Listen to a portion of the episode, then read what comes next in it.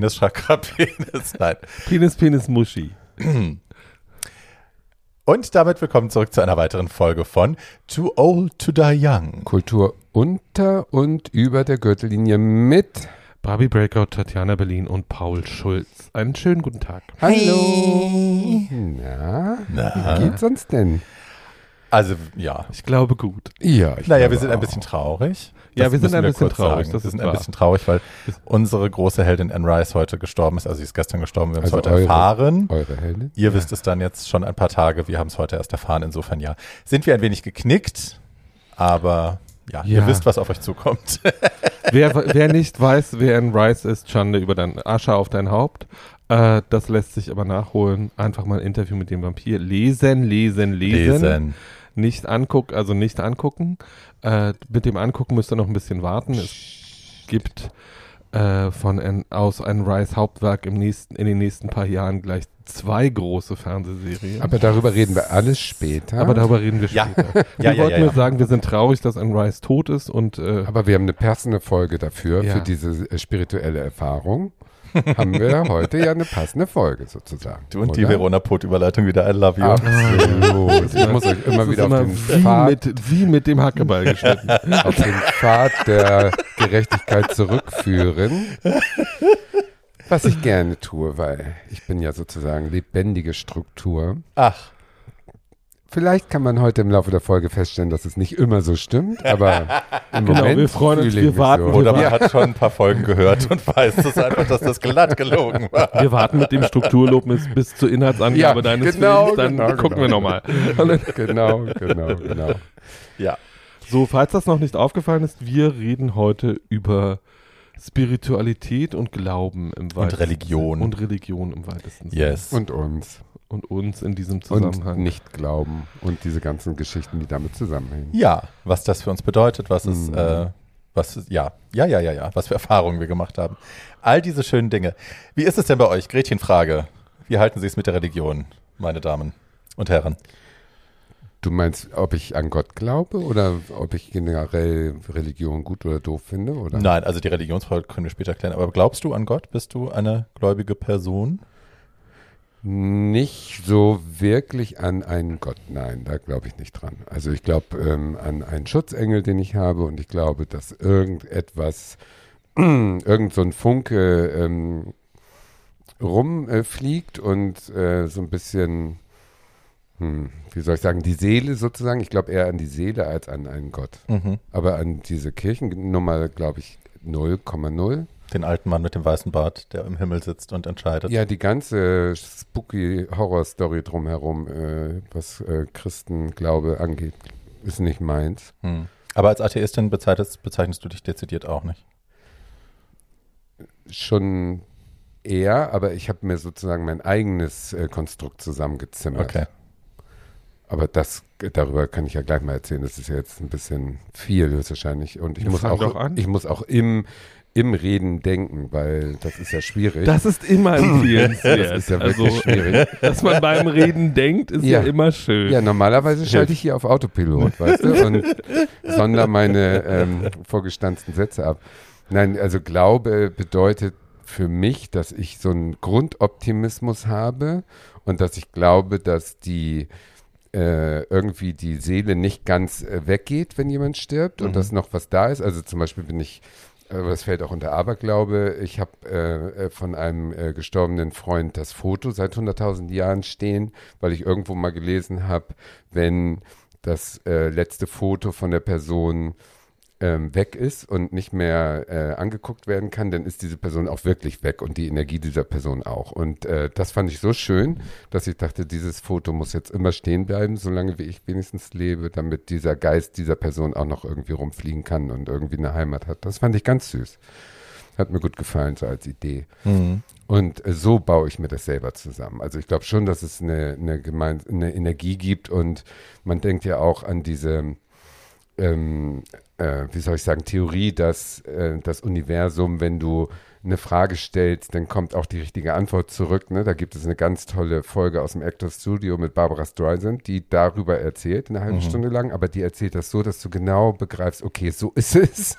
Das, das glaube ich also auch, was die da gesagt hat, ohne dass ich es jetzt wiedergeben könnte, weil es ist wahnsinnig kompliziert eigentlich. Aber dass man so positive Gedanken eben in die Welt sendet und was Positives zurückkommt und dass, wenn eine Tür zugeht, die andere aufgeht und so, diese ganzen Geschichten, daran glaube ich schon. Mhm. Ja. Paulchen? Die Gretchenfrage ist eine schwierige, weil ähm, ich glaube an, oder einiges davon weiß ich auch einfach. Ähm, ich glaube an die Verbundenheit aller lebenden Wesen ähm, also ich bin mit bestimmten Leuten garantiert nicht verbunden. Doch, du bist mit allen Menschen, die auf diesem Planeten leben, verbunden. Und ich glaube, dass wir auf der Welt sind, um zu lernen und aufeinander zu achten.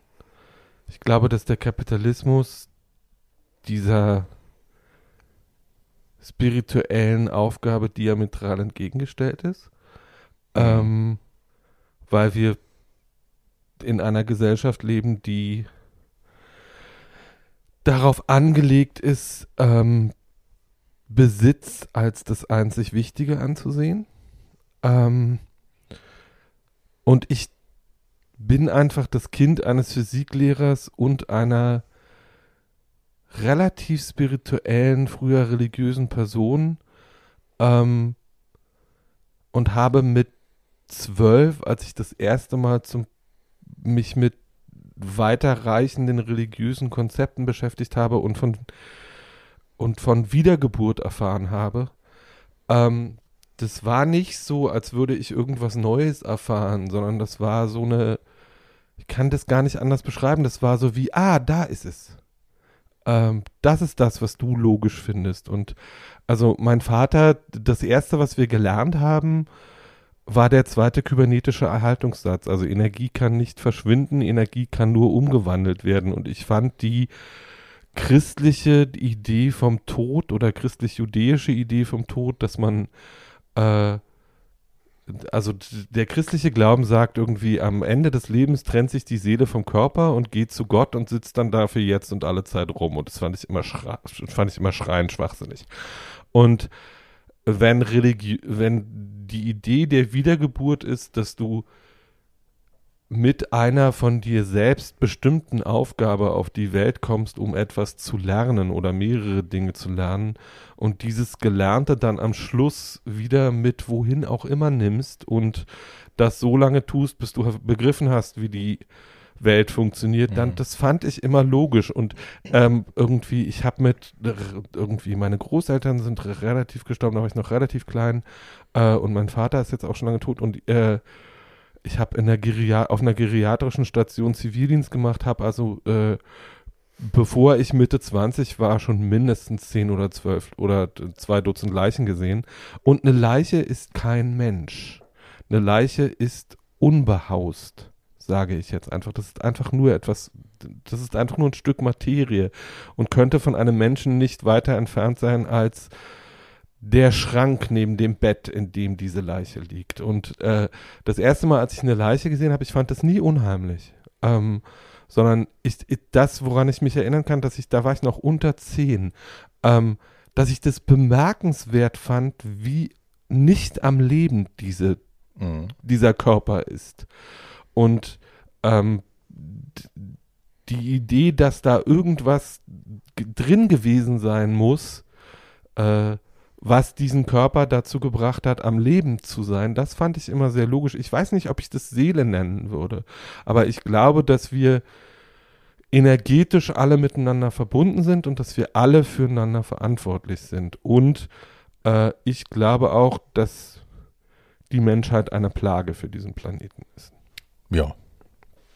So, und jetzt du. hm.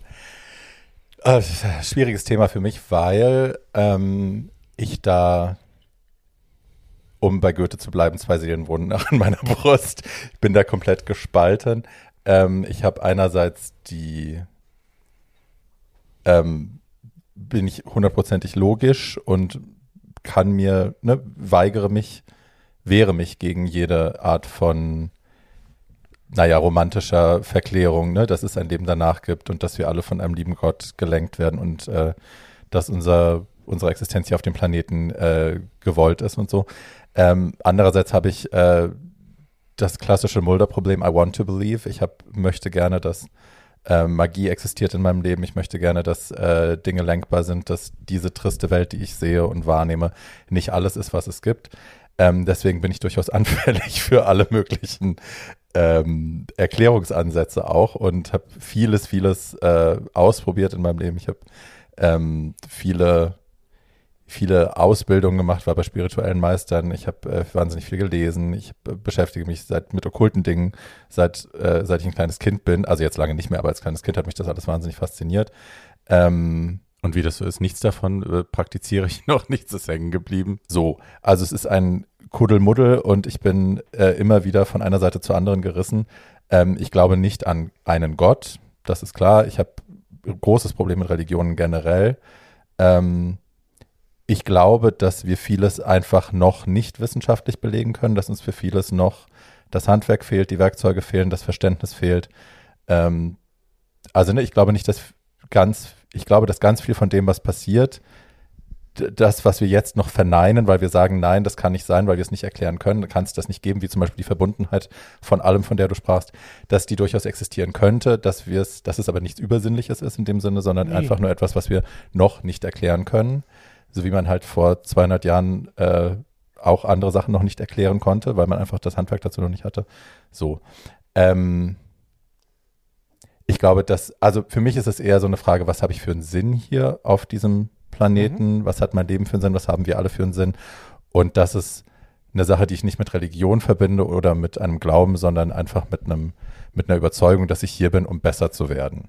So, und egal, ob es das jetzt, wie du angedeutet hast, ein Inkarnationsding ist, ein Reinkarnationsding oder äh, ein, ein grundsätzliches, was soll man als Mensch? Ähm, ich möchte den Planeten verlassen und will einen positiven Einfluss gehabt haben. Ich will mir, auch ohne das jetzt Karma nennen zu wollen, ich will mir keine Scheiße angehäuft haben, für die ich mich äh, rechtfertigen müsste, weil es scheiße ist, weil ich andere Leute schlecht behandelt habe.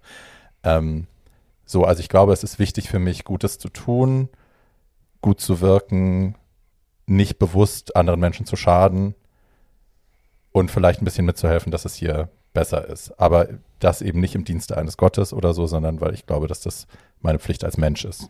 So. Woher stammt denn diese Pflicht? Naja, weil ich damit gesegnet bin, hier sein zu können. Mhm. So, ich habe ein Leben, ich habe ein, also gesegnet jetzt in Anführungsstrichen, ne? aber ich habe ein Leben, ich habe, äh, ich bin privilegiert, ich habe die Möglichkeiten, Dinge zu tun, die andere nicht haben.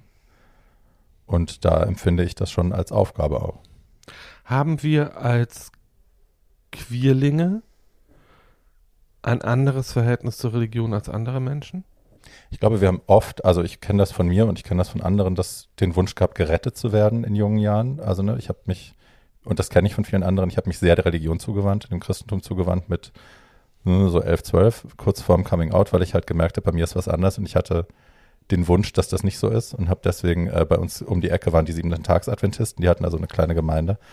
Und da bin ich dann ein paar Mal irgendwie sonntags zum, was sonntags, ja, zum, äh, zur Messe gegangen und habe da äh, auf Erlösung gehofft von meiner, von meiner Andersartigkeit, die mir nicht gewährt wurde natürlich. Und dann wurde mir auch irgendwann klar, dass ich da, so wie ich bin, gar nicht willkommen bin. Und dann hatte sich das auch. Ich glaube, es gibt eine große Enttäuschung bei vielen von uns Queerlingen, was die Religion angeht. Mhm. Und auch, also einen massiven Schaden. Ich habe jetzt, ich weiß nicht, ob ihr es mitbekommen habt, ist, also diese amerikanische Serie We're Here mhm. mit Shangela und äh, Eureka mhm. und Bob the Drag Queen, die reisen ja durch die amerikanischen Hinterlande und versuchen da ähm, Queerlingen, um bei der Wortwahl zu bleiben, äh, die da einsam auf verlorenen Posten kämpfen, ein bisschen unter die Arme zu greifen. Und da ist ein Pastor, einer, ich glaube, Methodistengemeinde, ähm, der sich. In Alabama, oder? Irgend something like that. Alabama. Der sich da äh, in Drag begeben hat für seine, für seine Community, äh, ne, um da zu helfen und zu supporten und äh, für Aufmerksamkeit zu sorgen. Und der wurde jetzt aus der Kirche gemobbt, ne, sehr christlich, wie sie halt oft so sind. Ich glaube, dass es halt, es gibt eine, eine offene Wunde, glaube ich, bei vielen Queerlingen, die mit Religion und mit gerade auch dem Christentum zu tun hat. Äh, mit anderen Kulturkreisen wird das anders sein. Bei uns ist es das Christentum größtenteils. Ja. Ich, Tatjana? Mm -mm. Ähm, ich wollte nur, ich wollte, die, ich wollte dich nur nicht, ich wollte dich nur nicht abstellen. Ich glaube, dass es, weil wir eine Art von Andersartigkeit in der Welt erfahren, ähm, eine, groß, eine große Offenheit bei vielen queeren Menschen für Spiritualität gibt, ähm, dass es eine schöne Art von Spiritualität gibt, also sowas wie äh, die Fairies zum Beispiel, die sind hm. ja eine spirituelle Gemeinschaft, wenn hm. man das jetzt mal so äh, und haben ihre ganz eigenen spirituellen Regeln und ihre Verbundenheit zur Natur und äh, äh, ihre ganz eigenen Ideen zu Geschlecht und Gender. Ähm, also Radical Fairies. Radical Fairies. Schwule, ähm, also größtenteils schwule Männer, die in San Francisco sich damals gegründet haben, glaube ich, ne? in genau. so Kommunen gelebt haben. Aber, aber auch solche, äh, also der, die, gibt's heute noch. Der, genau, aber die, die Schwestern der perpetuellen Intelligenz mhm. gibt's ja auch weltweit. Also das sind Leute, die von den, so die Schwestern du könntest ja denken, die machen sich in ihren äußeren Merkmalen über das Christentum lustig, aber das tun sie ja nicht. Nein, ich war ja lange Schwester, also ich bin, man sagt immer meine Schwester auf Lebenszeit, ich gehöre dem Orden nicht mehr an, aber ich war Schwester Barbiturata Glamura Addicta über mehrere mhm. Jahre. Ähm, und das hatte für mich vielleicht ein bisschen was mit Mockery of Christianity zu tun, für die Mädels aber gar nicht. Es geht eben darum, dass man die Nonne als Archetypus benutzt von, also das Symbol der Nonne als etwas benutzt, das mildtätig ist, das sich mhm. kümmert, das uneigennützig Dinge verteilt, Geld sammelt und weitergibt und so. Also es war nie als Mockery gedacht, sondern eigentlich eher als wir benutzen ein Bild, das ihr schon kennt, um zu signalisieren, was wir vorhaben, warum wir hier sind. Naja, es gibt ja diesen, also es gibt ja einen Unterschied, ich glaube, den Unterschied festzuzimmern, der ist, ist nochmal wichtig, dass es einen großen Unterschied zwischen Glauben und Religion gibt. Mhm. Religion ist organisierter Glaube. Du kannst aber auch glauben, ohne religiös organisiert zu sein. Das ist, glaube ich, so mein Ding. Ich habe, sorry, will dich nicht unterbrechen. Ich tue es trotzdem. dass mir, ich habe nichts gegen Glauben, weil ich finde, Glaube hat ganz oft das schöne, den schönen Nebeneffekt, dass es Leuten hilft, bessere Menschen zu werden, bessere Dinge zu tun, schlimme Dinge nicht zu tun. So, ne? Also, dass sie moralisch sich geradliniger bewegen können dass ihnen dabei geholfen wird. Nein, ich will meinen Nachbarn nicht mit der Axt erschlagen, weil Gott hat gesagt, es ist böse. So, schön, good for you. Ähm, Religion finde ich halt schwierig. Ja, Religion ist schwierig. Aber ich verstehe auch nicht, warum Leute, äh, also warum Menschen ähm, jetzt als Beispiel Christentum äh, glauben können, was die Religion ihnen vorgibt. Also diese ganze Nummer mit äh, Auferstehung und er war tot und dann lebt er wieder und diese ganzen Geschichten, da habe ich schon weiß ich nicht, wie alt ist man, wenn man konfirmiert wird? Also 13, 14. Something like that. Da habe ich da schon so gegen an, bin ich da gegangen, dass ich mich dann nicht habe konfirmieren lassen, mhm. weil der Pastor mir nicht erklären konnte, wie das alles, äh, ne, weil die Logik mir fehlt. Und er das mir nicht äh, nahebringen konnte oder mir diese Metaphern, die diese ganze Bibelgeschichte ja ist, mir das so erklären konnte, dass ich daraus irgendeinen Vorteil ziehen kann. Als ich aber dann zehn Jahre in Tansania gelebt habe, wo sie ja hauptsächlich katholisch sind, habe ich gemerkt, dass die Leute komplett glauben, die kirchliche Version, also die Religion sozusagen eins zu eins äh, übernehmen und dass dieser Glaube so stark ist und ihnen so in, in dem harten Diesseits hilft, das zu überstehen. Mhm. Und das habe ich richtig bewundert, weil das äh, war mir nie gegeben, das zu glauben, was die, mhm. äh, was diese Geschichte der, die die Religion sozusagen weiter verbreiten, was, also das glauben zu können, äh, scheint ja möglich zu sein, aber es war bei mir nicht. Also. Na, ich, ich, ich glaube, also, oder ich weiß, dass für Leute, die es schwer haben im Leben, Glaube eine Struktur sein kann, die ihnen Trost und Hilfe bietet. Absolut. Und die ihnen das Leben ver vereinfacht. Irgendwie zwei Sätze. Das Faszinierende an, an orthodoxen Glaubenssystemen ist ja, dass sie das Leben so unglaublich vereinfachen. Du hast halt auf alles eine Antwort. Du weißt, das ist richtig, das ist falsch. Du musst dir über nichts Gedanken machen. Ähm, naja, aber dann kommt ja die menschliche Natur dazu. Dann ja, aber du schwierig. musst halt, also wenn du einmal beschlossen hast, das ist ja das, äh, das ist ja irgendwie, da entsprechen ja, da entspricht ja christliche Religion oder alle möglichen Unterarten christlicher Religionen oder auch äh, äh, andere Religionsformen. Äh, das bringt ja, das, was es tut, ist dein Leben zu strukturieren. Du musst halt nicht mehr, so wie es Humanisten müssen, alle möglichen Entscheidungen mit deinem Gewissen vereinbaren oder sie alleine treffen oder irgendwie sowas, sondern du musst dir nur noch die Frage stellen, würde das Gott gefallen oder nicht.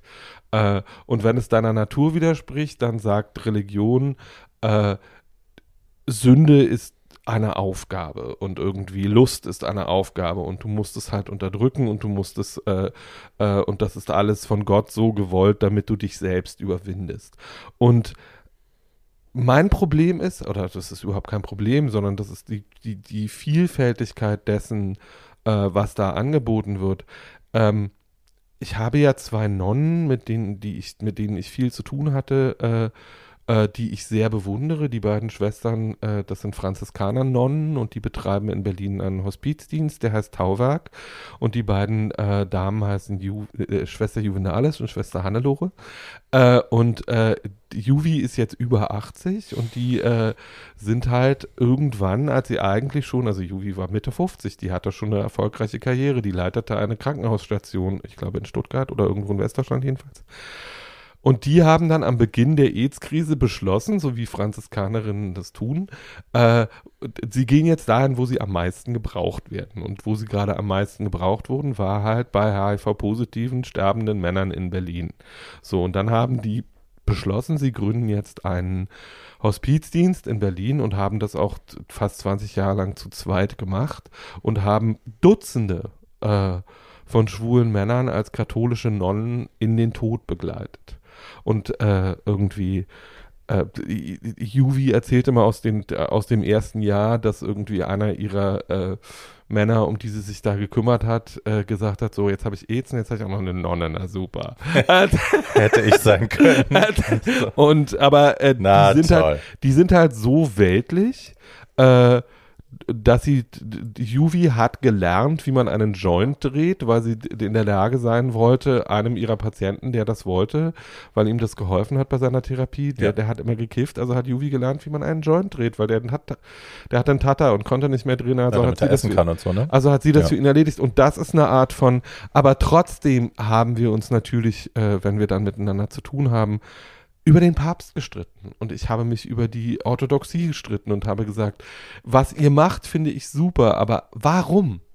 Ähm, also, und ich glaube, die einzige Antwort, die es darauf gibt, ist, und das war dann immer die, äh, die ich bekommen habe, ist entweder man glaubt daran oder man glaubt da nicht dran.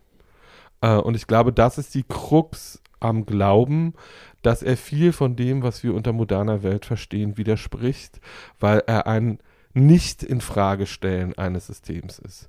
Und das macht ihn auch so gefährlich in bestimmten Bedingungen, mm. äh, unter bestimmten Bedingungen. Ähm, und äh, so, wenn man, wenn man Leuten äh, die Frage stellt, wie kannst du Katholik sein mit diesen ganzen Kinderfickern? Äh, wie kannst du diesen mit den Kinderfickern mit den wie kannst du den Missbrauch Tausenden und Abertausenden von Ge verbrannten, umgebrachten, äh, zerschlachteten Menschen, die anderen Glaubens waren, die ne, Heretiker waren, die was weiß genau. ich was waren. Und ne, man muss ja gar nicht so weit zurückgucken. Ich meine, allein in diesem Jahr haben sie wieder über tausend Kinderleichen entdeckt auf den Grundstücken von irgendwelchen katholisch geführten Amerikan äh, kanadischen Schulen. Ähm, ja, die Kinder sind da indigene Kinder, die da ermordet worden sind und verschachert worden sind. Also, ne, wie kann also man wie heute mit gutem Gewissen Kreuz tragen? Wie kannst du diese, wie kannst du die, so, und die Antwort darauf, die man immer bekommt, das hat mit meinem Gott alles nichts zu tun. Ja, das höre ja, ich halt auch oft. Das ist aber eine komische Antwort. Ja, das es hat natürlich nur damit zu das tun. Das sind ja die Extremisten, wir ja. sind so nicht. Das höre ich sehr oft. Ja, das ist ein bisschen Meine komisch, Gemeinde weil das so ganze nicht. System äh, Kirche ist äh, kaputt hm. von oben nach unten im Prinzip. Gilt das nur für da die katholische Kirche oder gilt nein, das auch für alle anderen? Nein, das gilt für jede organisierte Form von Kirche, ja. meiner Meinung nach. Weil die, ähm, der Mensch ist eben ein böses Wesen. So. Und der wird immer korrumpierbar sein, auch wenn er äh, Papst ist. also bis ins höchste Amt hinauf wird er versuchen, seinen eigenen Vorteil ja, ich meine, die Verführbarkeit des Menschen eben ja. ist halt das Problem. Ne? Das heißt, ob du jetzt nach, Amerikan nach Amerika schaust und dir die TV-Prediger anschaust, die Ach, Milliarden auf die Seite schaffen, steuerfrei. Und ne, die Leute sollen immer noch was abdrücken und so. Und im Hintergrund, ja, also es ist nicht nur die katholische Kirche, würde ich damit nein, sagen. Alle. Ähm, it's everywhere. Äh, soll ich mal meinen ersten Film machen? Ich wollte kurz fragen, ah. äh, nur damit wir äh, das Ganze auch noch mit einer politischen Aktion verbinden. äh, ich möchte, dass die Kirchensteuer abgeschafft wird. Ja, natürlich. Mhm. Ich meine, das ist unfassbar. Das ist fast so schlimm wie die Fernsehgebühr. Äh, das würde ich jetzt so nicht sagen, aber ähm, und ich würde auch sagen, die Kirchensteuer ist deutlich schlimmer als die Fernsehgebühr, aber ähm, weil ähm, Zwangsabgaben sind immer schlimm. Aber deswegen naja, aber kann man ja Staat, austreten. säkular, also ne, ja. das ist ja irgendwie, naja. Deswegen kann man doch austreten aus der Kirche, was ich natürlich gemacht habe vor 100.000 Jahren schon. Ja, ja ich, so Ne?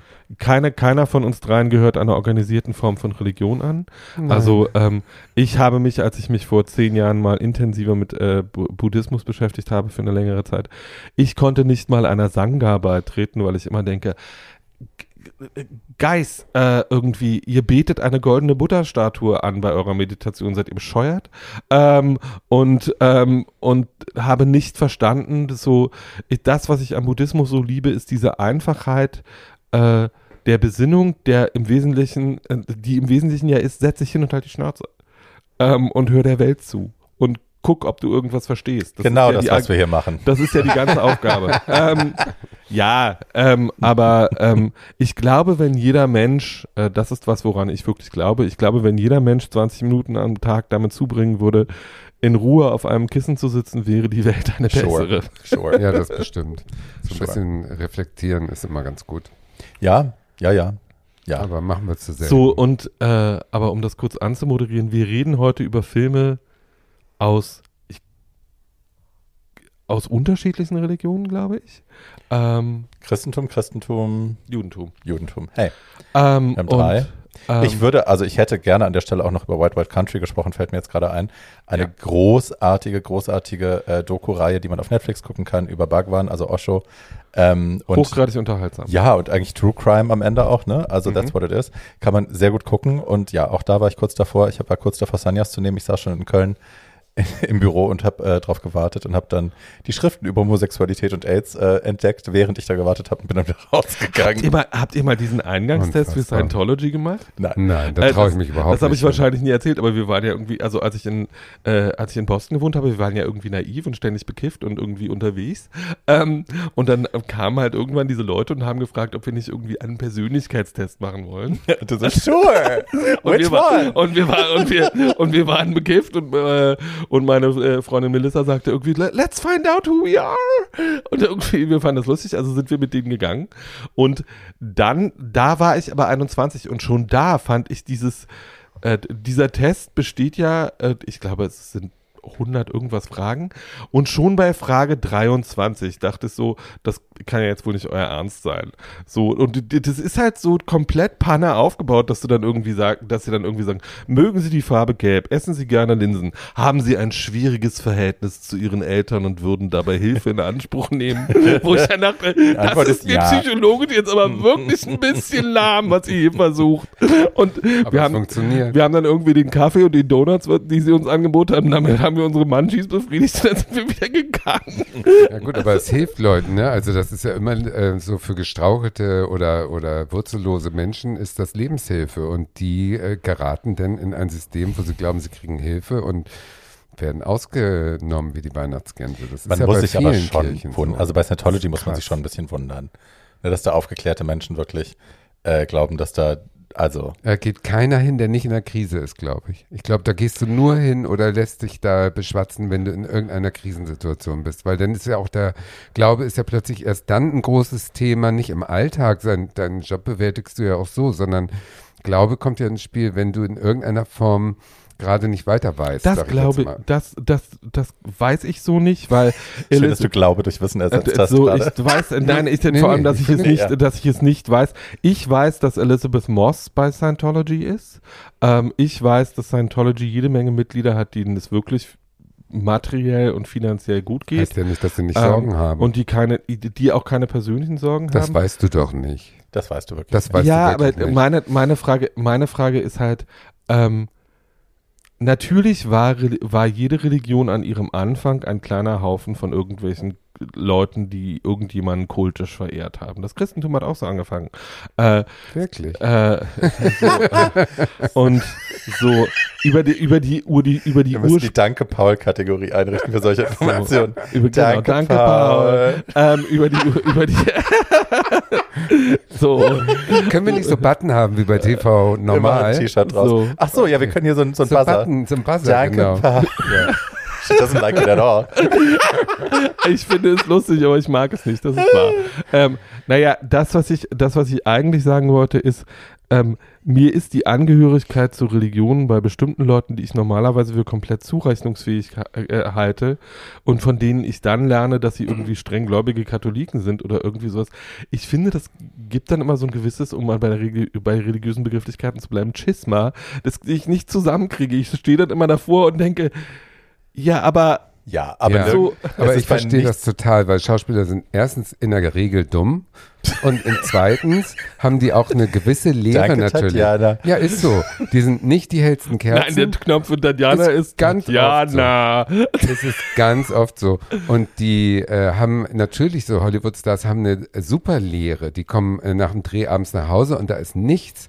Und äh, dass diese Lehre mit Religion gefüllt wird bei vielen, und zwar mit der falschen, weil die gerade irgendwie von Tom Cruise sonst nicht besetzt werden oder was, das kann ich mir alles total leicht vorstellen, dass ich man da reingerät. Ich finde es halt, also das, das Ding, von dem Paul gerade sprach, dieses, ne, dieser Disconnect, wenn man jemanden kennenlernt, den man toll findet und dann erfährt man, dass der streng religiös ist. Das habe ich bei halt niemandem so oder bei keiner anderen Religion so schlimm wie bei Scientology, weil das halt da wirklich, ne, Juliette Lewis, da denkst du dir, das ist irgendwie eine coole Alte und yay und seit ich, seitdem ich weiß, dass die Scientologin ist, äh, kann ich halt nichts mehr mit der irgendwie angucken. Tom Cruise finde ich eh furchtbar, aber ne, ich ja. kann halt keine Filme mehr gucken, wo Scientologen mitspielen. Ja. Bin ich sofort so, hm, nö, danke, tschüss, gehe ich nicht rein, ja. schaue ich nicht an. Ja. Geht nicht. Ich finde auch Dann. solche Sachen schwierig. Also ich finde alles schwierig in allen Religionen, die einem irgendwie versuchen, äh, einen reinzuziehen. Also ja. entweder man geht von sich selber aus drauf zu, aber man soll nicht reingezogen werden. Ich habe zum Beispiel, ich weiß nicht, wie es euch geht, habt ihr jemals die Bibel oder so gelesen? Spirituelle Bücher? Also, also ich Teil nicht. davon spirituelle Bücher. Aber spirituelle ja, ja. Bücher habe ich jetzt, das letzte war von Tina Turner, Happiness Becomes Me, weil ich dachte, ja gut, muss ich natürlich als Fan lesen und äh, habe es gekauft, habe es gelesen und das sind auch wirklich so Kalendersprüche. Ich meine, das hat ihr alles geholfen mit dem Buddhismus. Und ja gut, sie war natürlich mal Hatshepsut, die ihren Bruder geheiratet hat und deswegen musste sie mit Ike auch so scheitern. Aber gut, kann man alles glauben, aber ich glaube es halt alles gar nicht. Und mhm. äh, ich will nicht von irgendjemanden in irgendwas reingezogen werden. Da nee. würde ich schon generell, also egal ob Partei oder weltlich mhm. oder Glaube oder so, da ist in mir so ein Widerstand, Versicherung, genau, Renten, Gedöns. Ja. Äh, da ist in mir so ein Widerstandsstachel und ich bin froh, dass ich den habe eigentlich. Ja. Dadurch bleibe ich vielleicht alleine, aber lieber alleine und aufrecht, als in irgendeinem so, äh, so ein Rädchen in so einer Organisation zu werden. Das ja. würde ich ganz furchtbar finden, glaube ich. Die also ich, ich finde schon schlimm im Sportstudio, im Yogakurs, weißt du, wenn du da gemeinsam oder wenn die irgendwie so, eine, so einen Kurs haben, wo die dann schreit vorne, äh, du bist das Team. Und ich stehe da und denke so, hä, was Leck mich am Arsch, da, du blöde Kuh? Ich bin völlig alleine ja. hier und sterb gerade mit dem Gewicht auf meinen Schultern. Ja. Dumme also Sau. diese Vereinnahmung in Gruppen finde ich anstrengend. Aber ich weiß nicht, ob das gut oder schlecht ist. Für mich äh, nee, ich finde das sehr gut. gut. Ich finde ja. das sehr, sehr gut. Ich finde das sehr gut. Also das habe ich aber auch lernen müssen. Ich war früher durchaus empfänglich für sowas, ne? Habe ich ja erzählt, mhm. siebene Tagsadventisten und so. Ich stand da und war so, ja, bitte akzeptiert mich. Ähm, bin sehr froh, dass das nicht mehr so ist und ich hau auch, also ich krieg sofort kalten Schweiß, sobald irgendwas kultig um mich herum ja, wird, ich bin ich auch wirklich weg. Ich wurde, und ich finde das richtig. Ja, ich wurde mit, mh, nachdem ich nun die Konfirmation ausgeschlagen habe, äh, meine Eltern waren ja fassungslos und hilflos und haben mich dann in Karatekurs gesteckt, habe ich auch aufgehört. und dann musste ich zu den Pfadfindern. Und die Pfadfindergruppe, das waren so Dorfjungen da, äh, die irgendwie im Wald dann so ein riesiges, das hieß Jurte, also Zelt, und dann so ein Lagerfeuer und dann da irgendwie äh, Stockbrot gemacht haben und kam sich als nun super verschworene so Supergemeinschaft und das verbindet und so weiter. Und ich saß da frierend an diesem Feuer, in diesem feuchten Zelt und dachte so, hä, was verbindet mich hier mit diesen Assis? Nichts auf der Welt verbindet mich mit denen. Wollt ihr da nicht mal meine Jurte besuchen? Ja, nee, so weit war ich ja noch nicht. Ich war nicht geoutet, gar nicht. Ich war vielleicht 14 oder 13. No, Aber da kommt vielleicht... Ich hab hier mal ein Zelt gebaut. So weit war ich noch nicht. Oh, ihr seid so untervögelt, ne? Das ist anstrengend. Auf jeden Fall wollte ich damit sagen, dass damit vielleicht auch wiederum, dass es eine spezifisch äh, homosexuelle Erfahrung sein konnte, vielleicht, dass ich mich dann doch so äh, alleine und ähm, wie soll ich, auf mich allein gestellt fühlte, weil ich eben schon ahnte, dass ich anders bin als alle anderen und daher mhm. per se nicht in Gemeinschaften passe. So vielleicht. Vielleicht ist das Bef ein Teil davon. Bevor wir anfangen, über Filme zu reden, eine letzte Frage. Warum glaubt ihr, ich habe nicht über Filme, sondern über mein Leben, obwohl das ist wie ein Film sich Deswegen anhört. Sag ich ja, bevor wir anfangen, über Filme zu reden. Ja, bitte. Äh, eine letzte Frage. Warum glaubt ihr, sind die meisten Religionen so homophob oder queerphob oder transphob ja, weil oder alle all das? rumvögeln wie die Geisteskranken und weil sie nicht wollen, dass es schwule Männer auch. Ja, aber glaube, wir sagen nicht, dass es eine Religion ist. Generell eine Erhaltung. den Schwanz an. Also es sind halt, ne? Ich will es nicht wieder sagen, weil man, dann wird man ja auch irgendwann, Erzähl, man wiederholt sich ja. Aber ja, ich meine, ne, Problematik des, des Alpha-Mannes, des Hetero-Alpha-Mannes, ne, da haben halt Frauen nichts zu melden, da haben äh, Männer, die Männer lieben, nichts zu melden, das ist halt so. Wir halten hier unser System aufrecht und das lebt dadurch, dass wir uns abgrenzen von allem, was weich ist, schwach ist, in Anführungsstrichen, was uns äh, in Frage stellen ja, kann. Es ist eine, so. eine Machthierarchie, äh, ja. die nur darauf fußt, die Macht zu behalten. Und da drin ist systemisch eben äh, alles äh, angelegt an äh, negativen Sachen und äh, die die ganz, das Image kann nicht darüber hinwegtauschen, dass die Wirklichkeit halt wirklich bodenlos ist abgründig. Also um mal zusammenzufassen, Religionen sind eine Verlängerung des Patriarchats. Aber yes. total, total. Natürlich. Auf nichts anderes aufgebaut. Gut. Ganz böse Nummer. Die einzig guten Absolutely sind Marianne Faithful in App Fab als Göttin und äh, Gott. als Gott. Alanis Morissette als Alanis Gott. Morissette ja, Alanis Dogma. Dogma. Ja, so. Es gibt also We so ein love. paar kleine Rausreißer, wo man sich dann abends im Einschlafen wohlig äh, dran erinnern kann, aber ansonsten fuck äh, Es gibt doch auch diese Szene in Neil Gaiman generell, kann man gut gucken. Es gibt auch, auch diese Szene in App Fab, wo man nicht genau weiß, ob, ob Cher nicht vielleicht Gott ist, oder? Das ist Will and Grace. Oder das, das ist Will and Grace. Ja, ja, ja, da ist sie Gott. Da ist sie Gott. Ja. Ähm, so.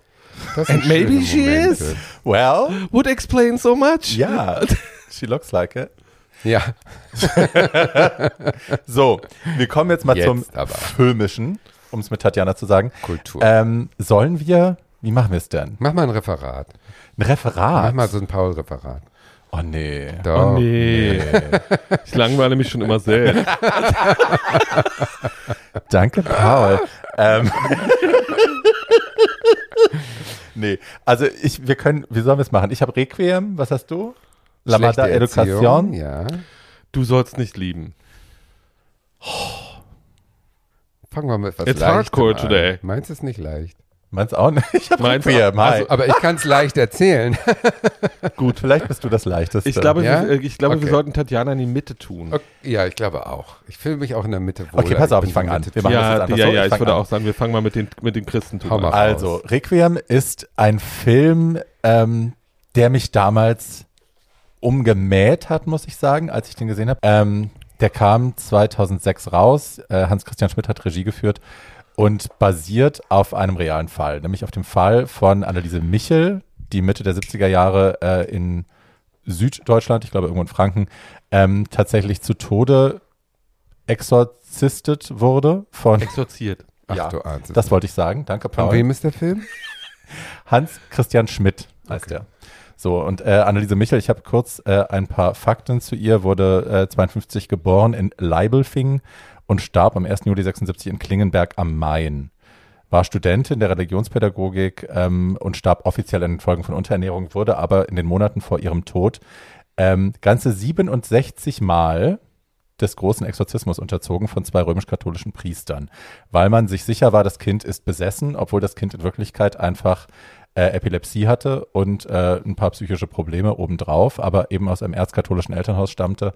Ähm, und sie das selber geglaubt hat. Also es war nicht gegen ihren Willen. Sie selber hat äh, geglaubt, das ist so, sie ist besessen. Ähm, die Eltern haben das aber auch nicht angefechtet und so wurde sie im Hause ihrer Eltern eben zu Tode exorziert. So, und darauf basiert dieser Film. Ähm, es gibt noch The Exorcism of Emily Rose, der auch auf diesem Fall basiert, aber es ist natürlich ein ganz anderer Film als Requiem. Requiem ist nämlich ähm, sehr, sehr nah an der Realität. Also es erzählt den Fall nicht komplett nach, sondern es ist, ähm, ne, man hat das als Inspiration genommen, man hat den Namen verändert, man hat den Ort verändert und äh, natürlich die Details dazu gedichtet, weil es gibt, es gibt Audioaufnahmen von Anneliese Michel, die grauenhaft sind. Ähm, kriegt, findet man im Internet, ich werde sie nicht verlinken, aber ihr könnt die suchen, wenn ihr wollt. Also ne, es gibt halt Tonaufnahmen und es gibt Fotos von ihr während der Exorzismen.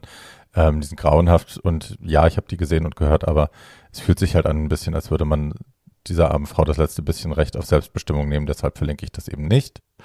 Ähm, aber ja, der Film ist sehr nah dran an allem, was real passiert ist und es ist, das muss ich dazu sagen, einer der besten deutschen Filme oder der besten Filme generell, die ich gesehen habe, wenn es um Authentizität von der Historie geht. Im Kostüm, in der Maske, in der Ausstattung, in der Wahl der Locations. Also man ist wirklich in den 70er Jahren, wenn man die selbst erlebt hat, oder auch noch die, ne, die, ich habe ja dann die 80er bewusster erlebt, ich bin 78 geboren.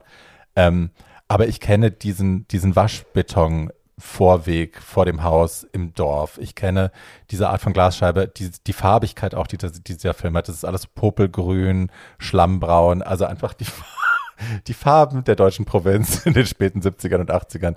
Ähm, und ne, man hat das ja oft, dass so gerade die Maske so historisch aufgesetzt wirkt und das ist halt in dem Film gar nicht so. Die sehen alle tatsächlich so aus und wenn man die Zeit erlebt hat, holt es einen direkt zurück. Ähm, das mal vorneweg. So, wir haben äh, Hauptdarstellerin, die Anneliese Michel, heißt in diesem Fall Michaela Klingler, ist 21. Ähm, wir sind irgendwo in Franken in den 70er Jahren. Ähm, sie hat ein erzkatholisches Elternhaus. Die Mutter ist echt ein Drachen. Die erinnert mich sehr oft im Film an äh, Margaret White, an die Mutter von Carrie, aus dem Film Carrie. Brian De Palma, haben wir auch schon drüber gesprochen. Ähm, der Vater ist so ein bisschen entspannter und sie hat eine kleine Schwester. Sie ist selbst total gläubig ähm, hat epileptische Anfälle, war deswegen schon ein Jahr in der Klinik, ähm, wurde da behandelt, musste aus der Schule raus und so. Und ne, wir reden von den 70er Jahren, also so richtig geholfen werden konnte ihr anscheinend nicht. Man hat so ein bisschen an ihr rumgedoktert, man hat ihr immer neue Tabletten gegeben, die neue Nebenwirkungen hatten. Sie ist frustriert von der Schulmedizin, so, so sagen wir es jetzt mal. Ähm, die ganze Familie hat, glaube ich, den Glauben an das Wirken der Ärzte, an das wirksame Wirken der Ärzte verloren. Ähm, was Teil des Problems ist. Ne? Wir wissen ja, wie der Film ausgeht, wir wissen es jetzt schon. Also ja. Ähm, sie sagt irgendwann im Film, gehst du zu den Ärzten, dann wirst du verloren, wir alle sind in Gottes Hand. Und naja, hi. Ähm, sie wird in Tübingen angenommen, sie ist alt genug, sie ist 21, will nach Tübingen zum Pädagogikstudium, sie will Lehrerin werden. Ähm, die Mutter ist dagegen, weil sie sagt, hier, du ne, hast Epilepsie und ähm, wir wissen ja nicht, wie das, was soll passieren, wenn du einen Anfall hast und es ist niemand da, deine Familie ist nicht da und so. Der Vater unterstützt sie aber und ähm, ne, so geht sie dann eben in die große Stadt, äh, ist da auch erstmal Außenseiter, wird gemieden, weil sie halt auch gläubig ist, weil sie daraus keinen Hehl macht. Ähm, es gibt aber ein Mädchen aus ihrem Dorf, Hannah, die, ähm, die haben sich Jahre nicht gesehen. Hannah hat einen Schweralkoholikervater, äh, unsere Michaela war ein Jahr lang in der Klinik, also sie haben sich ne, eine Weile nicht gesehen, aber irgendwann schließen die beiden dann Freundschaft. Und Michaela fängt an, sich ein bisschen zu öffnen. Also sie geht das erste Mal aus, sie geht das erste Mal tanzen, sie geht das erste Mal schwimmen vor anderen Leuten, ohne Badesachen dabei zu haben und so. Ähm, sie trinkt ein bisschen Alkohol und so. Es ist alles ähm, zögerlich, aber ja, sie, sie fängt so langsam an, ihr Elternhaus auch hinter sich zu lassen und den Muff dieser 70er Jahre, diese 70er Jahre Glaubenskorsetts ein bisschen ähm, abzulegen. Dann äh, ist sie das erste Wochenende wieder zu Hause und geht auf Pilgerfahrt, äh, um da die heilige, heilige Katharina von Biasca nennen sie sie im Film. Ähm, es ist angelehnt an Katharina von Siena. Biasca gibt es nicht. Katharina von Siena, die von äh, Dämonen heimgesucht wurde. Tatsächlich Jesus Vorhaut. Jesus amputierte Vorhaut äh, wurde in einer Vision von Jesus als Ehering angeboten und sie trägt sie. ja, eine Heilige. Jesus Vorhaut. Ja. Das ist ein schönes Bild, was ich lange jetzt nicht aus dem Kopf kriegen ist, werde. Ich finde es auch super. Ja. Die war wohl relativ emanzipiert. Also Katharina von Siena hat äh, oft gesprochen, wo Frauen das sonst versagt war, aber halt total irre. Ne? Also sie hatte auch Stigmata, die nur sie sehen konnte und so, ist mit 33 gestorben und sprach immer wieder von ihren äh, Visionen, wo sie von Dämonen heimgesucht wird. Und auch das ist äh, ein Foreshadowing auf das, was noch kommt.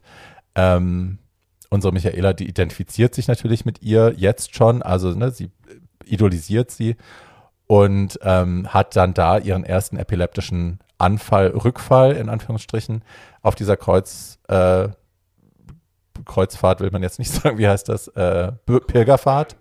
Auf der Pilgerfahrt, nicht Kreuzgang. Auf der Pilgerfahrt ähm, und hat dann bildet sie sich ein, dass sie den Rosenkranz, den ihre Mutter ihr geschenkt hat, plötzlich nicht mehr berühren kann. Also da sind so die ersten Vorboten, dass sie denkt, oh, was ist mit mir? Warum ist mein Körper jetzt nicht mehr in der Lage, dieses heilige Ding anzufassen. Und das wird dann immer schlimmer auch. Aber anstatt zum Arzt zu gehen, geht sie zu ihrem Dorfpfarrer, den sie schon ewig kennt, mit dem sie auch immer äh, ne, diese ganzen Pilgerfahrten unternimmt. Und erzählt ihm das, vertraut sich dem an und deutet diese Besessenheit schon an, worauf der eigentlich super reagiert. Der rastet aus und sagt, Alte, was erzählst du mir hier für einen Scheiß? Du musst zum Psychologen, äh, lass dich vom Psychiater untersuchen. Ähm, so. Und sie will aber von Ärzten nichts hören, aus Gründen, wie wir jetzt wissen. Ähm, und obwohl der Pfarrer so aufgeklärt ist und eigentlich richtig reagiert und von ihrem, von ihrer Theorie, dass sie besessen ist, nichts hören will, ähm, zieht er einen Pfarrer dazu, den Pfarrer äh, Borchardt, der ähm, wie sagen wir es freundlich, oldschool ist in solchen Sachen. Also der, äh, ne, der kann sich das alles gut vorstellen und so mit äh, der Besessenheit und dem Teufel. Und ähm, der wird, dem begegnet sie dann später und der bestärkt sie darauf äh, in ihrem wahnhaften Glauben. Also, dass sie eben nicht krank ist, sondern dass sie heimgesucht wird, dass sie getestet wird vom lieben Gott, dass das eine Aufgabe ist, die zu, sie zu bewältigen gilt und dass die Medizin ihr da gar nicht helfen kann. So, also der befeuert das noch. Ähm, und ihre Freundin Hannah zwingt sie dann zu einem Arztbesuch, die sagt, das geht hier alles nicht, du musst irgendwie, du musst die untersuchen lassen. Und da kommt auch raus, sie müsste zum Psychiater, sie hat großen, also starken Verdacht, dass sie eine Psychose hat. Vater weiß das, weil ne, die sind bei derselben, er ist, sie ist bei ihm in der Krankenkasse versichert, er kriegt den Bericht, tut aber nichts. Und das setzt sich halt auch leider fort im, im weiteren Verlauf. Äh, das halt, ne, eigentlich sehen alle, was los ist. Sie rastet immer weiter durch, sie nimmt, kriegt immer mehr Arbeit in der, in der Uni, äh, verliert immer mehr den Boden unter den Füßen, sie wird manisch, sie ist offensichtlich psychotisch. Ähm, dazu kommen mehr epileptische Anfälle, dann setzt sie irgendwann ihre Medikamente ab, weil sie glaubt, äh, sie braucht die nicht, sie ist ja berufen, eine Märtyrerin zu sein, ja. Das Ende vom Lied äh, ist in diesem Fall ja schon vorausgenommen. Wir wissen, dass sie stirbt zu Hause, weil sie äh, ja, weil sie nach Hause gebracht wird, anstatt im Krankenhaus. Und das Schlimme an diesem Fall ist natürlich, dass es ein realer Fall ist. Es ist der letzte äh, verbriefte Exorzismus auf deutschem Boden mit tödlichem Ausgang. Ähm, es gibt immer noch, die katholische Kirche exorziert immer noch, nach wie vor. Äh, es ist keine verbotene Praxis. Es wird nach wie vor, werden Leute ausgebildet in dieser Geschichte.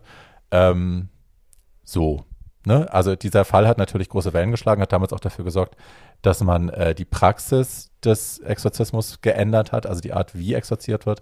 Aber es passiert halt nach wie vor. Es ist eine Realität, die besteht. So, also, ne, und wir, also wenn man jetzt mal auch zum Beispiel auf den afrikanischen Kontinent schaut und so, ähm, da ist das auch äh, eine, eine große wilde Sache. Südamerika, ganz genauso. Also es ist bei uns, glaube ich, gemäßigter aber äh, andernorts ist das von der katholischen Kirche vom Vatikan ausgehend nach wie vor Praxis. Muss, muss ja, weil wenn sie Gott nicht in Frage stellen, stellen sie den Teufel nicht in Frage und dann gehört das mit ins System sozusagen, dass sie Mechanismen entwickeln, um den Teufel loszuwerden. Ja. Das ist ja in deren äh, DNA angelegt. Ja.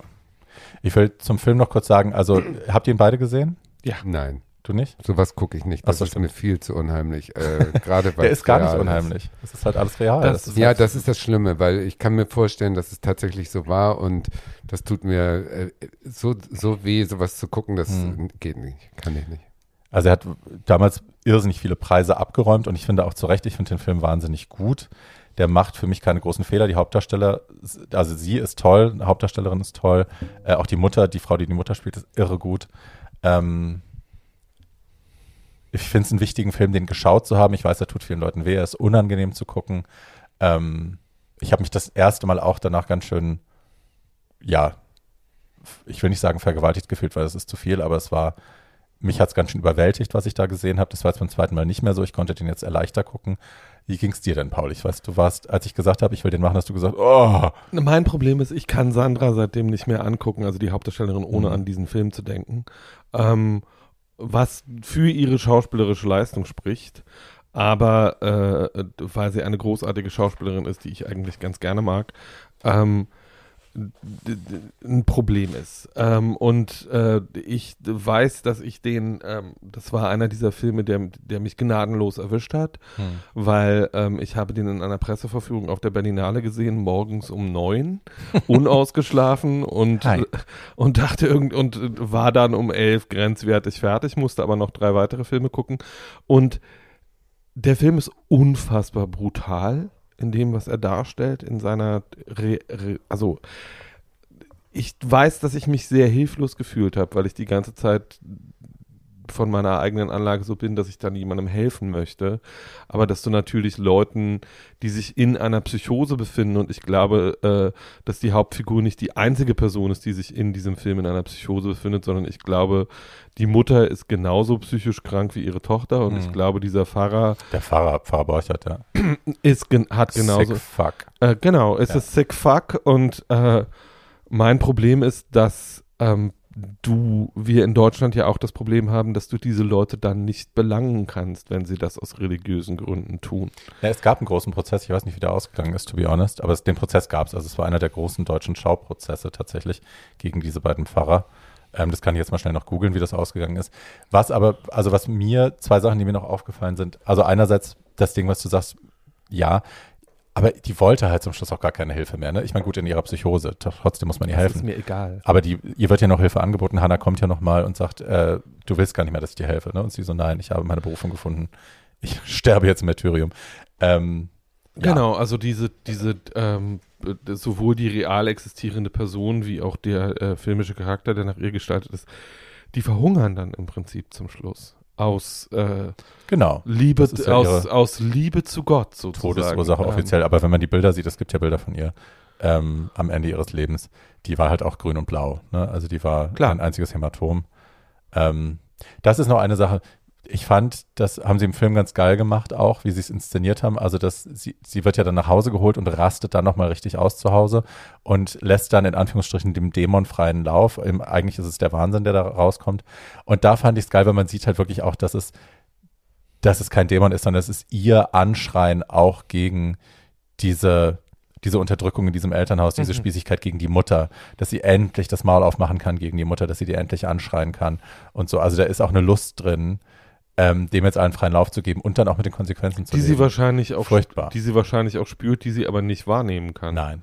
Ähm, naja, aber so generell, also äh, mein großes Problem mit dem Christentum ist ja, äh, dass sich Leute versammeln, um äh, jemanden anzubeten, der gerade zutiefst gefoltert wird. Also Jesus am Kreuz, ich weiß nicht, wie man ja, diese Darstellung ich auch nicht. Wie man das fried wie man das friedlich finden kann oder daraus Frieden ziehen kann, ich ist beyond me. Das, äh, also dieser Film von ich weiß gar nicht, welcher verrückte Hollywood-Schauspieler das war, die Passion Christi. Mel Gibson. War der das? Ja. Mhm. Ja. Also wie kann man sowas äh, in, in, in ja. epischer Breite zeigen und dennoch irgendwie äh, denken, dass das irgendwas Tolles ist? Wenn jemand aus sich selber äh, zu Tode gefoltert werden will, bitte. Also es gibt ja auch Leute, die im Zoo äh, zu den Krokodilen springen und sich auffressen lassen, ohne dabei einen Ton von sich zu geben. Sollen sie. Aber das jetzt noch zu verbrämen mit irgendwelchen Heiligenscheinen, das finde ich ganz, ganz, ganz schrecklich. Also ich finde auch dieses Folteropfer da am Kreuz, da immer hinzugucken alleine geht gar nicht. Ganz schlimm. Nein, ja. Also wenn Missbrauch und wenn Gewalt, denn doch bitteschön so wie im Film schlechte Erziehung.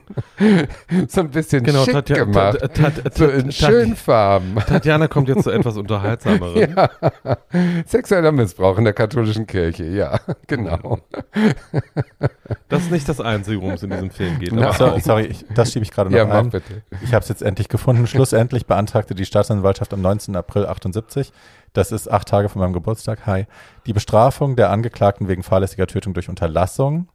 Die Geistlichen sollten eine Geldstrafe in Höhe von jeweils 120 Tagessätzen erhalten. Für die Eltern wurde kein Strafmaß gefordert, da sie am Verlust der Tochter schon schwer genug zu tragen hätten. Hi. Ähm, und Gericht gegenüber den Anstalten hinaus.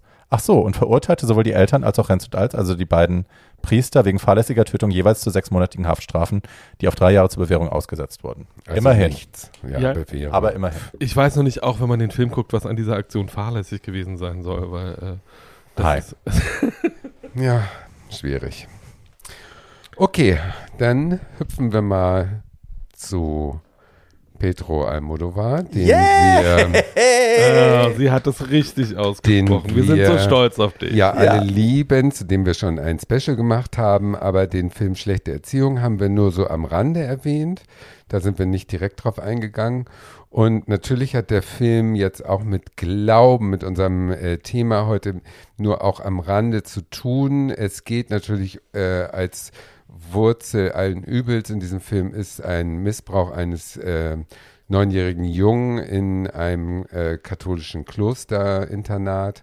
Das ist sozusagen die, ähm, der Sündenfall, aus dem äh, äh, negative Folgen für diesen Jungen eben lebensbestimmt sind.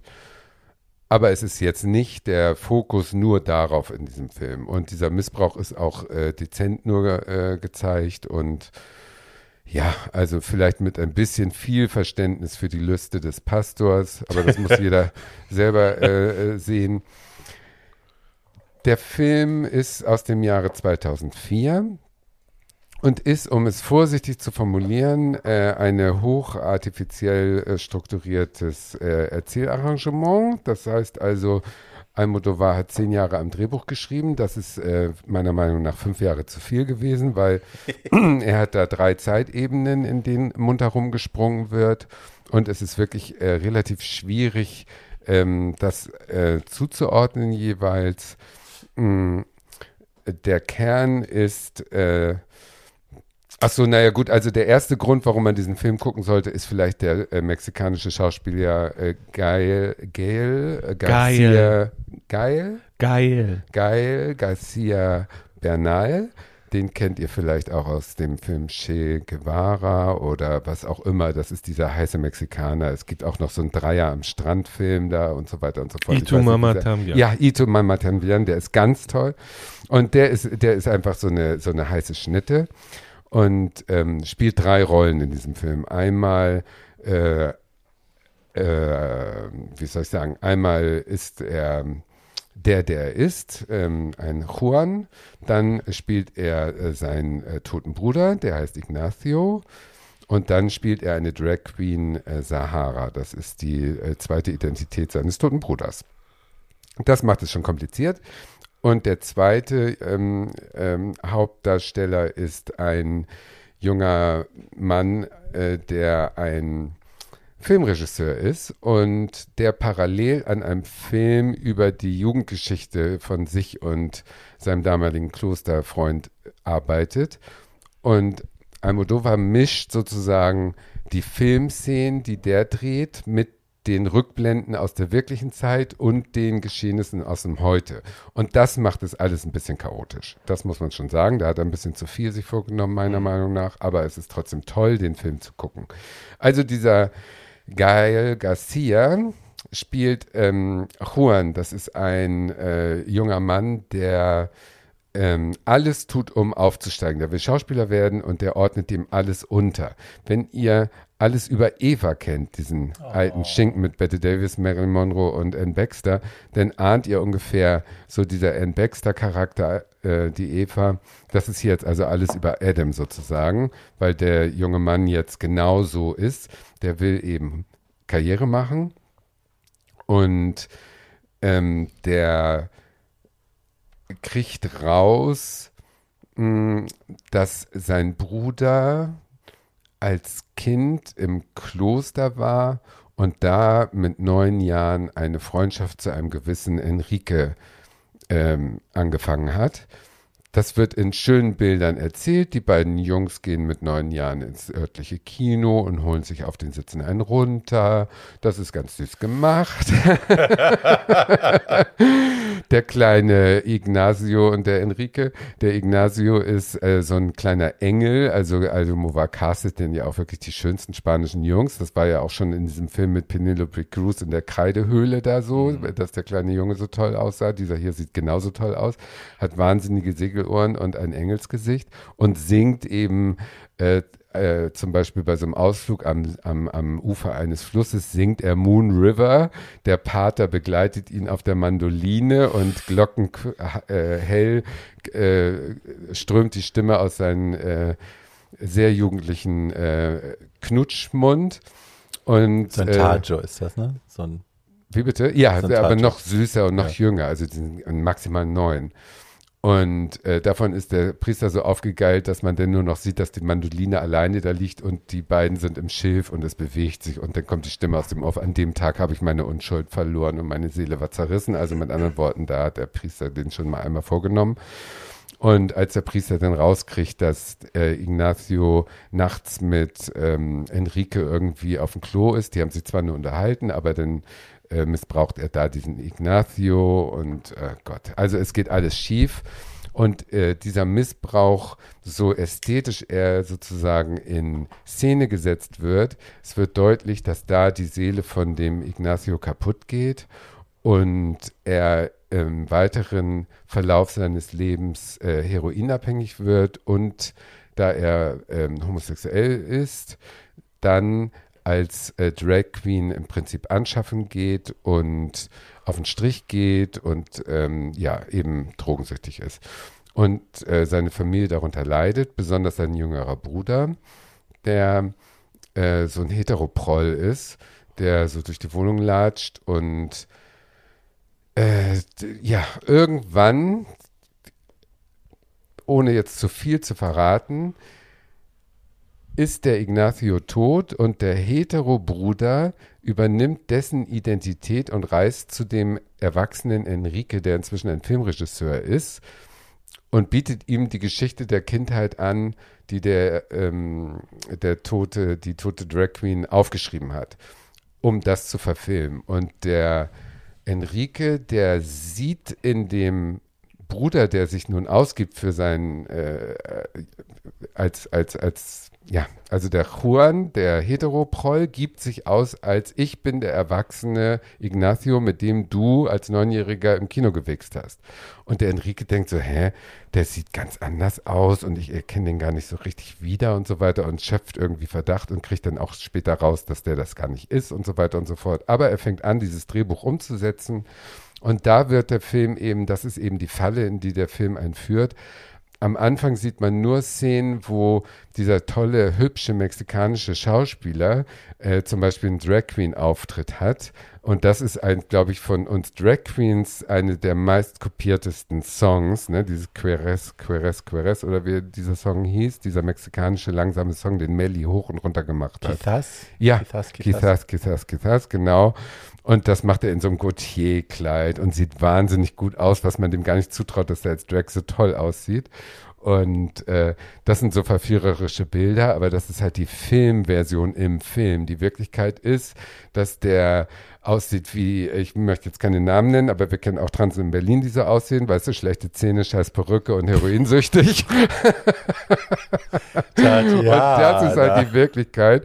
Und ähm, dann taucht auch noch, dann taucht auch noch der alte alt gewordene Priester auf und äh, ach Gott, also am Ende ist jemand tot und diese ganze Geschichte fliegt auf und äh, mehr kann man jetzt im Prinzip auch nicht verraten. Es ist ein bisschen durcheinander, aber insgesamt gesehen ist es ein äh, sehr, sehr guter Film noir, in dem halt die femme fatale ein Mann ist, in diesem Fall. Und Erklär doch mal kurz, was ein Film noir ist. Film noir ist, ähm, wo die äh, Frau die, der eiskalte böse Engel ist. Mhm. Das sind diese Filme aus den 40er Jahren, bei so Lauren Bacall und so diese, diese Barbara Art. Stanwyck. Barbara Stanwyck, genau. Das Marlene. So, diese großen, ja, Marlene war immer die Prostituierte. Die Na, aber war, Christine Wohl, ich ja, meine, da spielt sie ja nur. Ja, doch, sowas Ja. zum Beispiel, genau, so, so diese Art. Und das ist in diesem Fall eben dieser hübsche mexikanische Schauspieler in der Rolle von diversen. Ähm, ein bisschen, heutzutage ist man ja ein, bisschen sensibilisiert. Also ich muss schon sagen, dass diese kleinen Jungen beim Baden in Zeitlupe, das ist schon mit so einem leicht säftelnden Auge gedreht, finde ich. Also das ist schon ein bisschen schwierig.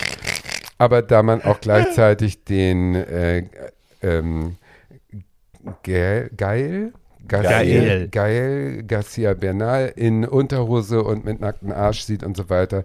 Das ist halt in diesem Film, das fällt unter Camp höchstwahrscheinlich.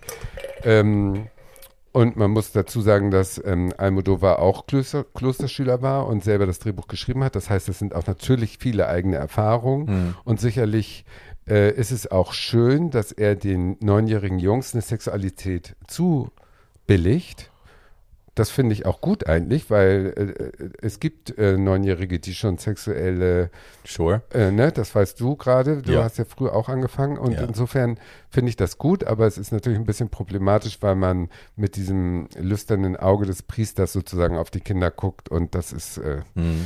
ja, heutzutage zuckt man ein bisschen zusammen. Mhm. Vielleicht würde man es heute anders drehen. Insgesamt gesehen hat der Film eben so viele ästhetische Highlights und so viele tolle Twists, dass die eigentliche Missbrauchsgeschichte, die dieses Wurzel allen Übels ist, vielleicht ein bisschen zu überästhetisiert ist, um wirklich als ernster hm. ähm, Hintergrund genommen zu werden. Da, da steht ihm höchstwahrscheinlich im Weg, dass er alles eben so wahnsinnig schön dreht und immer so toll ähm, die Ausstattung, die Lichter, die Farben, alles passt immer eins zu eins. Wenn die in einem orangen Foyer sind von einem Kino, dann hat der natürlich ein dunkelgraue, äh, dunkelbraunes Jackett und ein oranges Oberhemd an und solche Sachen halt. Ne? Das ist alles perfekt aufs i-Tüpfelchen und das macht es vielleicht ein bisschen, ja, bisschen beliebig. Hm. Ansonsten, ich würde den Film, ich habe ihn jetzt das vierte Mal gesehen, ich kann ihn auch das fünfte Mal sehen. Ich verstehe jedes Mal ein bisschen mehr von dieser komplizierten Erzählstruktur. Ähm, ja, ich kann ihn sehr, sehr empfehlen. Grundsätzlich, finde ich. Also Almodovar grundsätzlich immer empfehlen. Und also das ist einer von denen, den ich auch immer wieder gerne sehe und es geht mir wie dir. Ich habe jedes Mal, wenn ich ihn gucke, bin ich auch ein bisschen mehr jetzt auch beim Zuhören, bin ich auch wieder so, Ah. Ja, ja, genau. ah. So es ist halt auch eine, eine Kunst, einen Film so zu verschachteln, dass er sich überhaupt nicht beim ersten Sehen öffnet. Das ja. finde ich ja auch schon mutig. Ja. ja. Das musst du dir erstmal leisten können beim ja. heutigen Publikum. Die sind so doof, die können gerade mal hier ja. äh, Dschungel verstehen. Den Film haben viele Leute gesehen, er war ein großer Erfolg. Ja, ja. ja, ja, aber den, ich glaube, dass, ähm, das ist mutig. Du willst sagen, nicht alle so sind so doof wie Tatjana und ich. Das will ich damit Danke, gar nicht Paul. gesagt haben. Ich bin, ja, ich bin ja nicht so für Publikumsbeschimpfung. Ähm. Nein, aber es ist äh, sehr anspruchsvoll, äh, so einen verschachtelten Film zu machen, finde ich. Und das ist nicht selbstverständlich, dass der dann auch ein großer Erfolg wird. Right. Das spricht für den Film und natürlich fürs Publikum. Ja, der, der Film war auch der Beginn der großen also der Film war der Beginn dessen, dass sich alle darauf einigen konnten, dass äh, Almodovar ein Meisterregisseur ist. Ähm, und war der Beginn seines großen, seiner großen Oscar-Serie. Also er war auch für den Oscar nominiert für den Film. Ähm, und ich kann den als ästhetisches Meisterwerk angucken, obwohl ich ihn inhaltlich mhm. ähnlich schwierig finde wie Tatjana. Mhm. Und auch finde, wie du sagen würdest, dass da einige Szenen mit einem säftenden Auge gedreht sind, die da vielleicht nicht hingehören ja, in diesem Zusammenhang. so, ja. Ähm, aber auch da kann man sich darüber streiten, aus welcher Sicht da gerade erzählt wird und wie Sachen da gerade gesehen werden und ob das richtig ist oder nicht. Ähm, dass man sich über den Film ähm, auch zwei Stunden unterhalten könnte, äh, spricht für seine Qualität. Und ich ja. muss auch dann sagen, also das ist jetzt natürlich auch ganz dünnes Eis, aber wenn man Verständnis ist vielleicht zu viel gesagt, wenn man verstehen will, warum so ein Priester in dieser Männergesellschaft, ähm, äh, die so diese, wie heißen die Jungs, Altarboys da, mhm. die, die beim An- und Ausziehen helfen, Ministranten. Ministranten, genau. Wenn die von solchen umgeben sind und äh, selber keusch leben müssen und dann von so engelsgleichen äh, Jungs bewundert werden und angehimmelt werden, dass die in Versuchung kommen durch diese Unschuld und Schönheit und Reinheit und dass das in Sex mündet. Naja, das Problem ist ja nicht die zeigt, Unschuld der Jungs oder die Schönheit der Jungs, sondern das Problem ist das Zölibat, das ja, ja, ja, grundsätzlich sexuell Aber ich meine jetzt, wird. wenn der aus der Sicht des Priesters sozusagen die Verführung oder die, die Kraft zeigt, die in dieser Unschuld liegt und mhm. die ihn irgendwie anmacht, dann ist das ja auch sehr unpopulär, aber auch sehr, sehr mutig, dass er das zeigt. Das weiß ich nicht genau. Es weißt gibt du, wie ich meine? Ich weiß, wie du meinst, aber ich weiß nicht, ob das ein ähm, ob das ich glaube, oder schlecht ist, ist. Nee, das ist auf jeden Fall schlecht, aber ich glaube, es ist ein äh, ähm, definitiv katholisches Problem, weil diese zölibare Lebenshaltung, äh, zölibatäre Lebenshaltung, äh, die mit Schülern übereingebracht wird, die gibt es ja im Buddhismus auch. Also buddhistische Mönche leben auch keusch, äh, nicht so, äh, die haben einen sehr viel leichteren, äh, leichteren Weg, wenn sie sich dann dagegen entscheiden. Aber die leben auch und haben auch Schüler und es kommt in buddhistischen Schulen äh, nicht Weniger, zu dem ja. Massenphänomen sexuellen, mhm. sexueller Missbrauch, das es in der katholischen Kirche gibt. Und woran liegt das? Das liegt daran, dass die äh, katholische Kirche eine zutiefst körperfeindliche Veranstaltung ist. Naja, also ne, als Kind, das auf der Odenwaldschule war, äh, wir waren alles, alles andere als katholisch auf der Odenwaldschule und ne, trotzdem ist es eine der Schulen, Internatsschulen, die am berühmtesten dafür ist, wie viel Missbrauch da stattgefunden hat. Ähm, ich glaube, es ist generell das Problem, Schutzbefohlene zu haben. Kinder, die dir ergeben sind, so, warum das in buddhistischen In Kombination Kontexten, mit Enthaltsamkeit. Bei uns auf der Odenwaldschule gab es kein Gelöbnis der Enthaltsamkeit. Das will ich damit sagen. Vielleicht mhm. mit Macht? Ja, ich glaube, ja. Macht ist das Problem. Ich und warum das Macht. im Buddhismus anscheinend nicht passiert, will ich jetzt, sei mal dahingestellt. Aber ne, es ist kein katholisches Problem an sich. Bei uns auf der Odenwaldschule ja, war Abwesenheit von Gott ja. äh, ein Thema und trotzdem ist es ja alles passiert. Ähm, ich finde es ganz spannend, weil wir am Anfang der Folge uns von Anne Rice verabschiedet haben, dass Anne Rice ja auch jemand war, die äh, in ihrer Charakterbeschreibung, das ist ja auch eine Sache, die oft vorgeworfen worden ist, ähm, die hat durchaus positiv besetzte Charaktere wahnsinnig schlimme Dinge tun lassen, wahnsinnig pädophil sein lassen. Ne? Mir fällt Onkel Julien ein aus der äh, Mayfair, äh, aus dem Mayfair-Universum, ähm, der ja mit 14-jährigen Mädchen Sex hatte die ganze Zeit. Und es ist äh, gut, man kann sagen Südstaaten und so. Ne? If you haven't slept with your cousin, who are you even? Ähm, so, aber es, aber ja, es ist bei Anne Rice ein, äh, ein viel zitiertes Problem, dass sie eben Charaktere so komplex beschrieben hat, dass sie gesagt hat, mir ist das egal, äh, was die allgemeine Haltung dazu ist. Ähm, es gibt solche Fälle und nicht jeder dieser Fälle ist für mich Missbrauch, deswegen beschreibe ich die und auch positiv besetzte Charaktere dürfen sowas machen. Ähm, aus heutiger Sicht wahnsinnig problematisch, aber mhm. ja, wir können nicht Almodovar rügen und Anne Rice loben. Darüber kann ich, darüber kann ja. ich ehrlich gesagt nur sehr schwer reden, weil ich diese moralische Beurteilung historisier historisierter Charaktere sehr schwierig finde, mhm. weil die Haltung ähm, Kindheit an sich ist eine Erfindung der Moderne. Ähm, Gut, aber Anne Rice hat das in den 70ern geschrieben, ne? Also. Klar, aber die Frage ist, ob man in den 70ern, wenn man über eine Zeit schreibt, in der es all diese Konzepte nicht gab, ähm, so schreiben muss, als würde man über Charaktere schreiben, die in den 70er Jahren leben. Das finde ich, das ist ein andere, völlig anderes Thema, können wir jetzt hier auch nicht breiter ja. ausführen. Äh, finde ich aber schwierig, aber das, was Almodovar da erzählt, findet ja vor 60 Jahren statt. Also das ist ja keine. Nee, das äh, findet statt in den äh, End-60ern, weil vor 13 Jahre Jahren. später ist 77, ja. Ja, aber auch in Rice, also ne, ich meine gut. Ist wie, 29 Jahre ist das her. Ich bin 29, also es ist 29 Jahre her. Das möchte ich doch mal festhalten. Kindheit ist ja nun das eine Thema, aber das, wofür Anne Rice ja auch äh, oft angegriffen worden ist, ist die, die, die, fehlende Auseinandersetzung mit dem Rassismus vieler ihrer Charaktere, klar. Plantagenbesitzer in Südstaaten, lalala. Ähm, und das war ja auch in den 70er Jahren schon klar, dass das äh, absolutely No-Go ist und dass es auch in ihrem Universum keinen Platz hat, ist auch klar. Trotzdem dürfen ihre Charaktere Flaws haben, die so massiv sind, dass sie für uns aus heutiger Sicht ne, den Charakter quasi ausschließen von einer positiven Erzählstruktur. Ja. Aber sie hat sich diese Freiheiten genommen.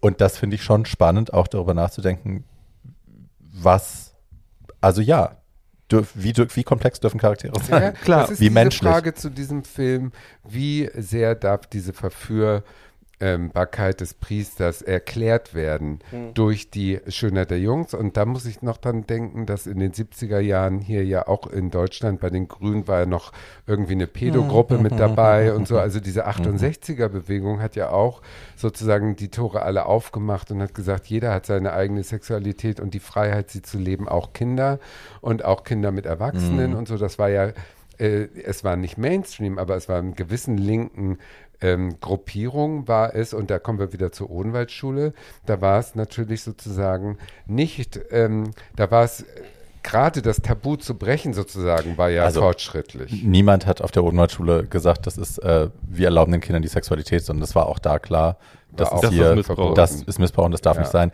obwohl es die Lehrer reihenweise gewusst haben zu ja. Gerold Beckers Zeiten, das weiß ich ja. leider aus erster Hand. Ähm, aber trotzdem war der Zeitgeist in gewissen Zirkeln, die, sehr, ja. die eher sehr liberal und aufgeklärt äh, sich äh, fanden, sag ich mal, und eher mhm. Spektrum links waren, als konservativ, die waren pro ne, Combendit und diese ganzen Ja, ja. Geschichten. Das ist Der auch halt auf der Urnenschule war. Genau, das ist halt eine Zeitgeistgeschichte, die inzwischen so tabuisiert ist und da darf man überhaupt nicht dran rühren. Aber Hm. vielleicht hat ja auch Almodovar den Mut, um seine Kindheitserlebnisse, die er vielleicht nicht nur negativ in dem Sinne erlebt hat, äh, so darzustellen. Und äh, klar, Hm. da, äh, wir, uns sträuben sich heute die Haare ein bisschen. Ja, Aber äh, mit Recht auch, nachdem wir so viel mehr Böses wissen als äh, in den 70er Jahren vielleicht. Aber trotzdem finde ich es äh, gut, dass man den Mut hat, so zu inszenieren. ja. So könnte man es vielleicht besinnlich ausklingen lassen. Paul, jetzt mal runter vom dünnen Jetzt Eis. mal du, Jetzt Paul. mal runter, äh, genau, runter vom dünnen, äh, runter vom dünnen Eis und Ja. rein in die, äh, in die Orthodoxie. Äh, der, Ach, Fi- schön. der Film das über hört man auch viel zu selten. ähm, der Film, über den ich heute spreche, äh, er hat keinen christlichen, sondern einen streng jüdischen Hintergrund und spielt in Jerusalem. Es gibt ja in Jerusalem Leute, die äh, mal in Israel waren oder das auch öfter mal sind, werden wissen, dass es äh, innerhalb dieses Landes, das so groß wie Hessen ist, also eigentlich winzig, ähm, zwei sich sehr widersprechende Städte gibt, nämlich einmal Jerusalem, äh, das religiöse Zentrum dieses Landes äh, und der gesamten jüdischen Weltreligion und äh, noch ein paar andere Religionen, aber wir reden heute über das Judentum. Ähm, und Tel Aviv. Und äh, Du sollst nicht lieben, wie dieser Film auf Deutsch sehr platt heißt, auf Englisch und Hebräisch heißt er sehr viel schöner Eyes Wide Open, also mit weit geöffneten Augen. Ähm, äh, erzählt von dem Leben in diesem streng abgezogelten, äh, streng orthodoxen jüdischen Viertel, äh, in dem auch nur orthodoxe Menschen leben. Die beiden Figuren, von denen uns da erzählt wird, ist ein äh, Fleischer, der im äh, Film den schönen Namen Aaron Fleischmann hat. Ähm, ist auch ein bisschen platt, aber was soll's. Äh, der, äh, und äh, einem jungen, auch zutiefst religiösen Mann, der ihn im wahrsten Sinne des Wortes vom Regen vor die Füße gespült wird. Der heißt Esri. Äh, und Esri ist äh, unterschiedlichen Filmkritiken äh, zu entnehmen, entweder 19 oder 23 Jahre alt. Ich habe Same thing. ähm, Wenn man ich, Tatjana äh, fragt, die heute noch 29 ist, same thing. Ja. ähm, jedenfalls, äh, Aaron ist äh, in, diesem zu, äh, in diesem zutiefst orthodoxen Viertel, ähm, in dem auch alle jüdischen Männer so äh, unterwegs sind, wie man sich orthodoxe Juden vorstellt, also äh, mit Seitenlöckchen und Hut und äh, den entsprechenden religiösen, ich sage jetzt mal freundlich Kostümierungen. Ähm, und äh, die jüdischen Frauen auch so unterwegs sind, wie orthodoxe jüdische Frauen das äh, tun, also streng bedeckt und die Haare sieht man nicht, sie tragen alle Perücken äh, und tragen, bis äh, sie allein mit ihrem Mann sind, auch alle Hauben, die ihre Haare verbergen. Ähm, und äh, es wird streng religiös gelebt nach alttestamentarischen Sitten. Es wird äh, regelmäßig gebadet. Die Männer fahren, bevor Schabbat ist, äh, zu einem Tauchbad außerhalb der Stadt und baden da. Ähm, Mit es- Klamotten. äh, nee, mit, nicht mit Klamotten, sondern schon nackt. Aber diese Bäder sind ja, äh, also wenn eine jüdische Frau äh, ihre äh, Tage hat, dann darf sie, ist sie ja auch eine unberührbare sozusagen und darf von ihrem Mann nicht angefasst werden und darf äh, ähm, nur mit anderen jüdischen Frauen da baden und ist die Reinlichkeits äh, Gewohnheiten dieser Menschen kann man auch in einem anderen tollen äh, Mehrteiler mit jüdischer Thematik, der in diesem Jahr rausgekommen ist, un Unorthodox. Ah, unorthodox Ja, heißt super. auf Netflix beobachten. Toll. Äh, genau in dieser Mhm. Welt spielt auch Du sollst nicht lieben.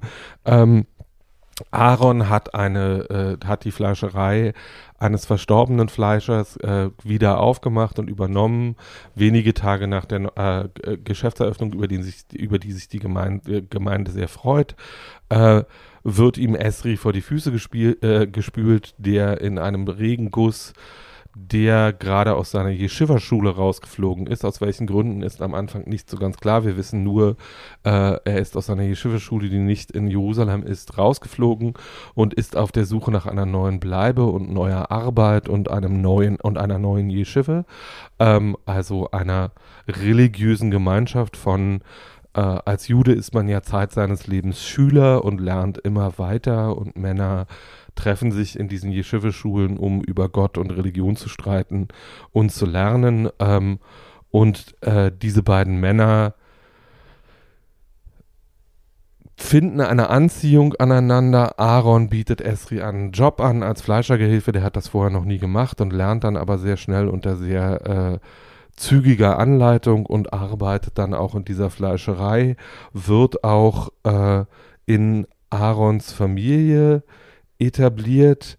Ähm, der hat nämlich, der ist zwar erst so Ende 30, äh, hat aber eine Frau, Rivka, mit der er vier Kinder hat. Und äh, wird, also äh, Esri wird dann bei denen auch zum Schabbatessen eingeladen äh, und äh, wird generell freundlich aufgenommen obwohl da immer im Raum steht, warum er eigentlich da ist. So, ähm, die beiden ähm, fangen dann an, sich in der Yeshiva, aber auch miteinander während der Arbeit über Religion und Gott zu unterhalten und über die Welt zu streiten und darüber, welche Forderungen Gott an einen stellt als orthodoxer Mann äh, und wie man eigentlich lebt. Jedes Mal, äh, wenn Jefka dann fragt, ob äh, Esri denn nicht auch eine Frau will, äh, ist die Antwort darauf immer, ich bin noch nicht so weit. Die Wahrheit ist, Esri interessiert sich nicht für Frauen, weil Esri schwul ist. Esri hat auch einen ähm, ehemaligen Liebhaber, den man dann mal kurz sieht, der ihn aber wegstößt. Und Aaron und Esri kommen sich beim Arbeiten und bei diesen philosophischen Auseinandersetzungen über das Thema näher. Immer näher, immer näher, immer näher, äh, bis sie sich einmal fast küssen, was äh, Aaron abwiegelt und sagt, das ist nur unsere Aufgabe. Also ich, mir ist klar, dass du mich begehrst, ich begehre dich auch, aber Gott will, dass wir uns damit auseinandersetzen und zu besseren Menschen werden, um Gott zu gefallen. Und das bedeutet, wir können das hier nicht tun. Long story short, äh, sie tun es natürlich trotzdem. Ähm, okay. Ähm, Esri, Esri lebt in einem äh, Verschlag. Äh, also es ist wirklich kein Apartment, weil es gibt keinen Waschraum. Ähm, äh, über der Fleischerei ähm, und dort äh, tun sie es dann auch. Äh, die und was auch passiert in den Wochen, äh, die Esri dann da ist, die Religionspolizei, die es im orthodoxen Judentum genauso gibt wie im orthodoxen Islam, wird äh, vorstellig in der Fleischerei und äh, hat, die haben offensichtlich herausgefunden, warum Esri aus seiner letzten Yeshiva rausgeflogen ist, äh, nämlich weil die herausgefunden haben, dass er ein, äh, dass er ein schwuler Mann ist. Ähm, wird vorstellig in der Fleischerei und äh, das Lustige an diesen Szenen für mich jetzt Lustige beim mehrfachen nochmal sehen ist, dass diese Religionspolizisten alle Männer sind, die fast jünger sind als Esri selbst. Also das sind komplett ich würde jetzt mal sagen, äh, so Jungfundamentalisten, die dann immer sagen, äh, wir haben Kinder und dann und, und es geht um unsere Kinder und um deren Seelenheil und dann kommt irgendwann ein älterer Rabbi dazu und sagt, ihr spinnt alle, ihr, ihr hört auf, den Mann zu quälen, keiner von euch hat Kinder, ihr verpisst euch hier jetzt. Und und ähm, so, und das ist, äh, Aaron beschließt auch Esri aufzunehmen, weil er ihm dabei helfen will, ein besserer Mensch zu sein, bis Indem er, von, er ihn beschläft. Bis er, bis er von seiner eigenen Lust übermannt wird. Äh, und was man, was aber auch sehr schön inszeniert ist, ist, dass gezeigt wird, wie viel Liebe zwischen diesen beiden Männern äh, existiert. Rivka, deren Mann immer später nach Hause kommt aus der Fleischerei und immer sagt, er wäre noch in der Yeshiva gewesen und hätte zusammen mit den Männern gelernt, ähm, schöpft irgendwann Verdacht äh, und merkt erst unterbewusst und dann sehr bewusst, was hier eigentlich los ist. Parallel verbreitet die, äh, die Religionspolizei, also der, der Hauptnachrichtendienst in diesen orthodoxen Vierteln, ist wie vor 150 oder 200 Jahren öffentliche Anschläge, also im Sinne von Plakate, auf denen dann bestimmte äh, Verlautbarungen ähm, bekannt gegeben werden. Diese Plakate verkünden dann eines schönen Tages in unserer Gemeinschaft ist ein schlechter Mensch und dieser schlechte Mensch muss ausgestoßen werden. Und der schlechte Mensch, der damit gemeint wird, ist nicht Aaron, weil von dem weiß noch niemand, äh, dass da irgendwas ist. Und das, bis auf Rivka erfährt das im Laufe des Films auch niemand, sondern es haben einige Leute so ihren Verdacht, aber erstmal geht es darum, dass hier kein offen schwuler Mann zu akzeptieren ist, weil das ist ein tiefer Sünder. Und der darf da nicht sein. Ich will jetzt gar nicht. Oh. Äh, der Film hat ein sehr stringentes, aber auch sehr trauriges Ende. Okay, dann kann ich ihn nicht gucken. Ähm, und äh, es äh, kommt, wie es kommen muss, wenn jemand in äh, diesen Gemeinschaften lebt. Und als der Film 2012 äh, rauskam in Deutschland, wurde der und auch international wurde der sehr, sehr gut besprochen, weil es ein, auch einfach ein sehr, sehr guter Film ist und weil es das Langspiel Spielfilmdebüt seines Regisseurs der Heim Tabakmann heißt äh, und damit auch international sehr abgeräumt hat und bekannt geworden ist, weil es ein Film ist, der aus einer Welt erzählt, aus, die, aus der es wenig bis gar keine queeren Bilder gibt. Ähm, und ähm, Leute haben mich, als ich den Film damals sehr gelobt habe, immer gefragt, äh, was denn das Bemerkenswerte an dem Film ist, weil das wäre doch furchtbar und die wären alle orthodox. Und das Bemerkenswerte an dem Film für mich ist, dass es ihn gibt, weil Israel ist natürlich ein in sich sehr gespaltenes Land, das zwischen diesen beiden Polen kompletter Orthodoxie und einem eigentlich auch in Berlin oder Paris angesiedelten queeren Leben, wie es es in Tel Aviv gibt, äh, nicht gefangen ist, aber beides gibt es und beides hat, äh, beides äh, sp äh, spricht innerhalb dieser, niemandem innerhalb dieser Demokratie spricht weder dem einen noch dem anderen seine Existenzberechtigung ab. Das ist übrigens der Unterschied zwischen äh, Israel und anderen tief religiös geprägten Ländern, die Israel umgeben, weil in denen gibt es kein queeres Leben und das wäre überhaupt nicht möglich. Ja, das ist halt, weil es eine Demokratie ist. Genau, weil es die, äh, weil es die einzige Demokratie in der genau. äh, im Nahen Osten ist, äh, die es gibt und die sind ja, was Queerrechte anbelangt, bei vielen Dingen auch fortschrittlicher als Deutschland. Gerade beim Thema Trans, gerade beim Thema Adoption. Also ähm, da ist viel mehr äh, möglich, als es noch, als es das selbst in vielen westlichen Demokratien ist. Wobei das eine das andere auch bedingt. Ich habe ja die Theorie, wenn äh, die eine Seite so frei ist, wie sie sein darf, zieht sich die andere auf ihre Restriktion umso mehr zurück. Also die, die Spaltung der Gesellschaft in Israel ist ja tausendmal größer als hier in Deutschland zum Beispiel. Die Spaltung der ne? Gesellschaft, die Spaltung der Gesellschaft in Israel ist natürlich auch deswegen so groß und das gebe ich zur Beobachtung der letzten 15 Jahre der israelischen Politik äh, äh, immer zu bedenken. Leute fragen mich immer, warum es Netanyahu gibt. Und meine Antwort darauf ist, das passiert eben, wenn man sich in den, wenn man sich in zehn Jahren zwei Millionen eigentlich zutiefst konservative russische Juden als Einwanderer ins Land holt. Ähm, ja. Und ähm, macht es nicht leichter für die Freiheit. Klar, aber die, also es, das Existenz, die Existenzberechtigung von Tel Aviv stellt niemand in Frage. Das ist auch unter Netanyahu nicht passiert. Israel ist kein religiöser Staat, ja. sondern Israel ist ein Staat mit einer tiefen, religi äh, tiefen religiösen Gemeinschaft, äh, aber ähm, also wer sich mal wirklich nicht amüsieren will, kann mal Corona und orthodoxes Judentum googeln ähm, und äh, sich überlegen, welche äh, Corona-Politik Israel betreiben könnte, wenn es das orthodoxe Judentum nicht gäbe, äh, die ähnlich wie Christian Scientists in den USA ja einfach schlicht leugnen, dass es diese Erkrankung ja. gibt, äh, was ein bisschen schwierig ist. Egal, das, was ich zu dem Film noch sagen muss, ist, dass er zwei hochattraktive Hauptdarsteller hat. Äh, Sohar Strauss, der Aaron spielt, ist ein brillanter israelischer Theater- und Filmschauspieler. Ran Dankar, der den Esre spielt, ist nicht nur äh, äh, wie sich herausgestellt hat, ein brillanter Schauspieler, sondern auch einer der größten israelischen Popstars. Also der ist ein äh, Mädchenschwarm und Soapstar, der äh, in dieser Rolle wirklich brilliert und wunderbar macht. Ähm, in und Israel gehe ich ja schon rückwärts die Gangway runter, wenn ich ankomme. Weil? Na, weil die alle heiß sind. Dripping. Die sehen ja alle gut aus. Das ist ja das Schlimme She is dripping. damit, sie- damit sie nicht auf ihrem eigenen Laufe Sabber rutschen. aus. Äh, ja, äh, also, ähm, Danke. Ein bisschen Sextourismus zum Abschluss der Folge ist doch auch schön. ja, äh, äh, also, Danke, ähm, Tatjana, an gerne. dieser Stelle.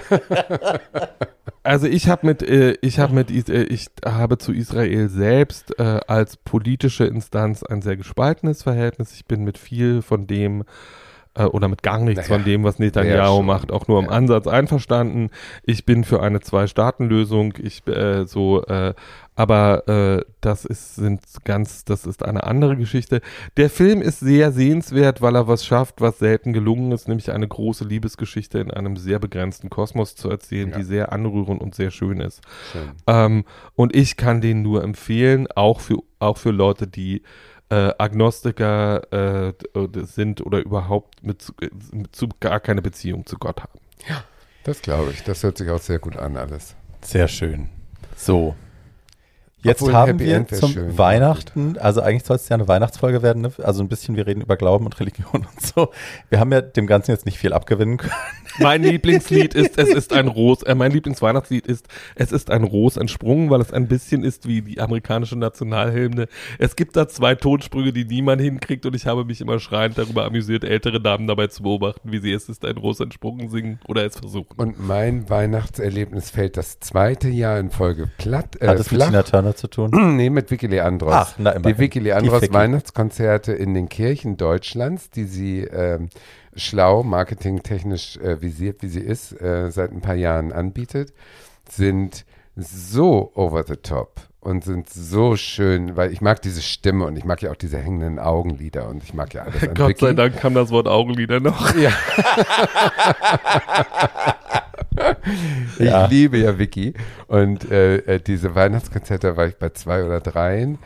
Die sind äh, so, äh, die sind so ein bisschen mein Mariah Carey Ich Ersatz, gerade weil sagen, sie nicht jedes ja, Jahr ne? Kommen ja kann. Ja, bei Die Mariah Weihnachtsshow Carey von Mariah gesehen live. Ich fand das richtig gut. Ja, also als sie ihre Kinder auf die Bühne gezählt hat, habe ich mich sehr fremdgeschämt, aber ansonsten fand ich das richtig gut, weil die ist ja, die, die ist ja auf einem Level, dass Fremdschämen für sie gar kein Begriff mehr ist. Nein. Die, die macht ihr Ding und die hat Selbstironie ein bisschen und das fand ich also sehr Hat die sehr, auf ihrem Gut lustig. nicht auch immer einen eigenen Weihnachtsmarkt, wenn das Ja, ja, ja. Das Gut ist ja sechs Kilometer von meinem Heimatort entfernt. Also Vicky habe ich ja oft im Supermarkt getroffen. Damals. Bei als sie Netto. Mit, als sie noch mit Herrn von Ruffin verheiratet war und einen auf Land Adelige machte. Sie hat ja zehn Jahre ausgesetzt in ihrer Karriere, um die Kinder großzuziehen. Und da hat sie auch immer äh, Weihnachtsmarkt gemacht und ähm, auch in Basthorst, so heißt das äh, Kaff, äh, ein Konzert gegeben und so weiter. Und daraus ist wohl die Idee gestanden für diese Kirchentourneen. Das ist für mich dann, da, wenn ich da so sitze in irgendeiner Kirche, also hier war es Gedächtniskirche, äh, was ja ein hässlicher Rundbau ist, hat ja nichts Weihnachtliches eigentlich das Gebäude, aber Vickys Stimme und diese ganzen schrecklichen Lieder wie Es ist ein Ros entsprungen oder Haichi Bombaichi und was sie da alles krögt, dann bin ich so ein bisschen beseelt. Was macht ihr denn an Weihnachten? Wie verbringt ihr das denn? Ich fahre zu meinen Eltern wie seit Anbeginn aller Tage und seit Anbeginn aller Tage ist es auch ein streng ritualisierter Ablauf. Was wird Ich gegessen? darf nicht ins. Ähm, äh, das ist eine gute Frage. Was wird denn da immer gegessen? you don't know? Nicht gerade, gerade nicht. Also immer dasselbe, aber ich habe jetzt gerade verdrängt was. Also nicht so Kartoffelsalat oder so. Also ich, ganz, Ein Vogel? ganz, Ja. ganz. Und immer ist der Streit süß gefüllt oder nicht süß gefüllt. Ich will immer mit Äpfeln und Rosinen und mein Vater nicht. Hm. Aber ansonsten ist es so, dass man nicht vor vier am 24. Rosinen, in geht. den, ins Wohnzimmer darf, wo der Baum ist. Ich darf auch heute, wo ich 29, 29, danke. bin, äh, immer noch nicht vorher den Baum sehen, den geschmückten. Also das Wohnzimmer ist abgeschlossen im Prinzip. Und ich muss warten und muss auf RTL irgendwelche schrecklichen Sachen gucken, bis um 4 Uhr meine Mutter ein bestimmtes Glöckchen klingelt, was sie nur Weihnachten Mhm. klingelt. Und dann darf ich kommen und dann läuft die Platte mit Stille Nacht, Heilige Nacht und dann ist der Baum angezündet und dann wird Die äh, Kerzen an dem eine, Baum. Eine Gesch ja, die, Ke die echten Kerzen, Ja. die Honigkerzen. Die natürlich. Meine Honigkerzen, Mutter genau. besteht auf die Honigkerzen. Ja. Und äh, dann äh, geht's los. So. Und äh, Kirche war nie. Also Mhm. wir waren früher vielleicht einmal oder zweimal in der Kirche. Und als ich zwischendurch mit einem äh, katholischen jungen Mann enger liiert war, musste ich auch in Hamburg danach zur Christmette oder was. Mhm. War auch schrecklich. Aber ansonsten ist es immer gleich. Und das ist etwas, was in den 29 plus x Jahren sich nie ändert, solange meine Eltern am Leben sind. Und das finde ich sehr schön. Das ist für Ja, mich ich schön. finde auch, also Ja. ne, wenn ich Ja. noch Kontakt mit meiner Familie hätte, wäre das Ja. eine schöne Sache, Ja. so ein Ritual zu haben. Ja. Ich muss mir das hier selber stricken in Berlin. Ich habe das äh, viele Jahre dann ganz vermieden, habe dann einfach irgendwie, kommt zu mir, wir saufen, fressen und liegen vom Fernseher. Und ich versuche jetzt auch, also ne, gar nichts Christliches oder so, aber so ein bisschen eine Ritualisierung da wieder reinzukriegen, dass es so ein bisschen was Besonderes auch bekommt. Äh, ich wünsche mir Schnee, es hat ja schon geschneit in Berlin, ich wünsche mir Ja. zum 24. tatsächlich Schnee. Ab Montag Ähm, 13 Grad, ne? es nur gibt so Rande. immer Ruhe. 13 Grad plus? Böse. Yay! Es wie gibt schön. das Hackfleischsößchen. Bei, also bei uns gab es traditionell bei der Mutter meiner Mutter äh, traditionell kein, kein Vogel, sondern es gab ein Hackfleischsößchen, so ein Haché, nennt man das ohne Tomate. Mhm. Einfach nur so ein Hackfleisch mit Suppengemüse und Brühe gekocht. Ähm, Gurkensalat dazu und so zerquetschte Kartoffeln, das musste man so schichten. Also unten die zerquetschte Mhm. Kartoffel, dann das Hackfleischsößchen, dann den Gurkensalat oben drauf und dann einmal umrühren. Hört sich komisch Das an. ist, ist sensationell lecker. Okay, alle gut. Leute, alle Freunde von mir, die das je gegessen haben, wollen das immer wieder, weil es wirklich irrsinnig gut ist. Ja, das gibt's bei mir an Weihnachten, obwohl dieses Jahr machen wir vielleicht auch einen Vogel, who knows. Aber ja, das ist unsere Tradition. Ja, mein Vater will immer Kartoffelsalat, seitdem er verheiratet ist und das ist jetzt 60 Jahre her. Aber er kriegt ihn nie. Hm. Manche Wünsche gehen eben nicht in Erfüllung. Nee, nicht Ne? an Weihnachten. Nein, nicht an Weihnachten. Ich sage dazu mal Folgendes. Ich hoffe, alle hatten schöne Chanukka. Ähm, und äh, ich fahre in der Weihnachtszeit nach Hause und dann wird auch viel gegessen und getrunken. Äh, äh, mein, so, es wird immer rund um die Verwandtschaft abgefrühstückt. Äh, äh, mein Zwillingsbruder kommt mit seiner Familie zum Essen. Äh, mein großer Bruder kommt aus Hamburg und ist zwei Tage da. Danach verbringen meine Mama und ich drei Tage miteinander und gehen in dieser Zeit in zwei Konzerte. Äh, einmal Madrigale in der Marienkirche und einmal, ich glaube, Debussy und Schumann irgendwo. Ähm, und äh, das ist für mich immer eine sehr ruhige Zeit, äh, in der ich endlich mal dazu komme, so viel zu lesen, wie ich eigentlich lesen, jeden Tag lesen möchte in meinem Leben. Ähm, und äh, die ich generell sehr genieße. Es wird in keine Kirche gegangen und zu keinem Gottesdienst und in keine Ja, Messe. same. Das ist Also das, schön. Bei mir wird nicht gelesen, So, sondern ich gucke natürlich äh, Sissy. Sissy auf RTL. ja, ist Prinzessin Fanta die neue. Sissy, nicht die alten, die neue. also es gibt Kommt eine neue neue? Serie auf RTL. Ja, ja, mit Ja. Yannick, mit Yannick Schümann. Ja, mit dem hübschen Franz. Schwulen. Ja. Ähm, Und, und in der ersten Szene masturbiert Sissy im Bett. Okay. Ja, ja, ja, ja. Und Ganz äh, wer noch, ein- wer noch einen anständigen Weihnachtsfilm, wer noch einen anständigen Ja. Weihnachtsfilm braucht, also ich kann genauso wie im letzten Jahr in der Weihnachtsfolge, wenn man ein bisschen was geraucht hat, der Weihnachtshund mit Natascha Brennick, den kann ich nur empfehlen. also, kann man sich, ist so schlecht, dass man, äh, kann man sich, ist so schlecht, dass bad. man sich wirklich wegschmeißen kann. wer, wer was Unterhaltsames will, was Queeres, wo man ein bisschen abheulen kann, Single All the Way auf Netflix kann ich auch oh nur nein, empfehlen. wirklich nicht. Ähm, nein, ich wirklich fand ihn ganz nicht, unterhaltsam. Nicht dein Ähm, Ernst.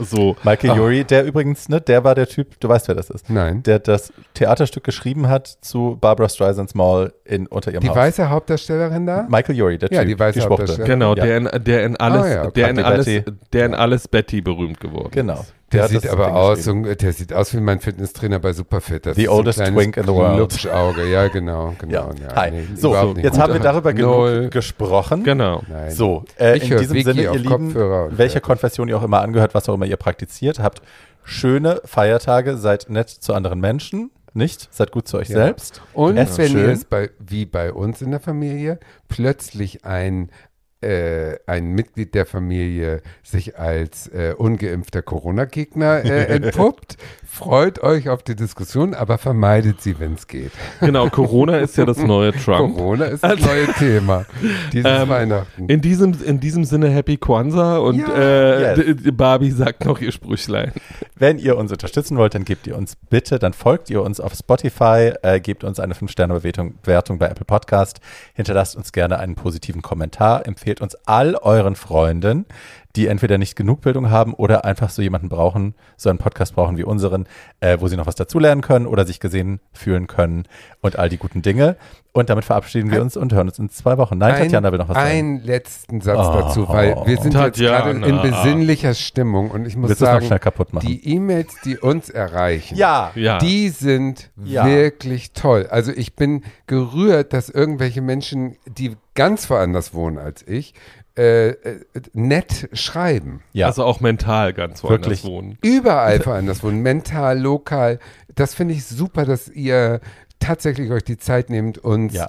relativ lang, also ich würde nie Und jemanden so lang, ich habe nicht mal Tina Turner jemals so lang geschrieben, nie würde ich das machen und ich finde es ganz toll, dass ihr es macht das und ist sicher ich schön freue für mich. Tina, weil sie die alle liest, persönlich. Weil sie die alle persönlich liest. Ja, die hat Lesen. nichts anderes zu tun. Die hat auch Corona, die muss sich isolieren, die Frau ist 82. Ja, Nee, schon. aber ich finde es super, dass ihr das macht. Ja. Und äh, jede E-Mail wird gelesen und wird wirklich gewertschätzt von Und uns. wird zwischen uns Ping-Pong-artig hin und her geschickt. Ja. Wir freuen uns über Äh, alles. Genau, und keiner toll. antwortet. Nee. Ever. Und, äh, weil, ja, Im Geiste Sorry. sind wir bei euch. Genau, das auf jeden Fall. Und bitte nie aufhören zu schreiben. Nie. Gerne an too old to die young podcast at gmail.com. Tatjana, sag den Satz weiter. Das Wort 2 ersetzt ihr durch die Ziffer. Zwei. Geil. Richtig gesagt. So, Ohne geil, aber zwei. aber war richtig. Ja. ihr werdet es schon schaffen, ihr habt es bisher geschafft. Wir Genau. glauben an Und wir euch. danken euch. Wir haben ja dieses Jahr zum allerersten Mal unseren Spotify-Jahresrückblick auch bekommen als Podcaster von diesem Podcast.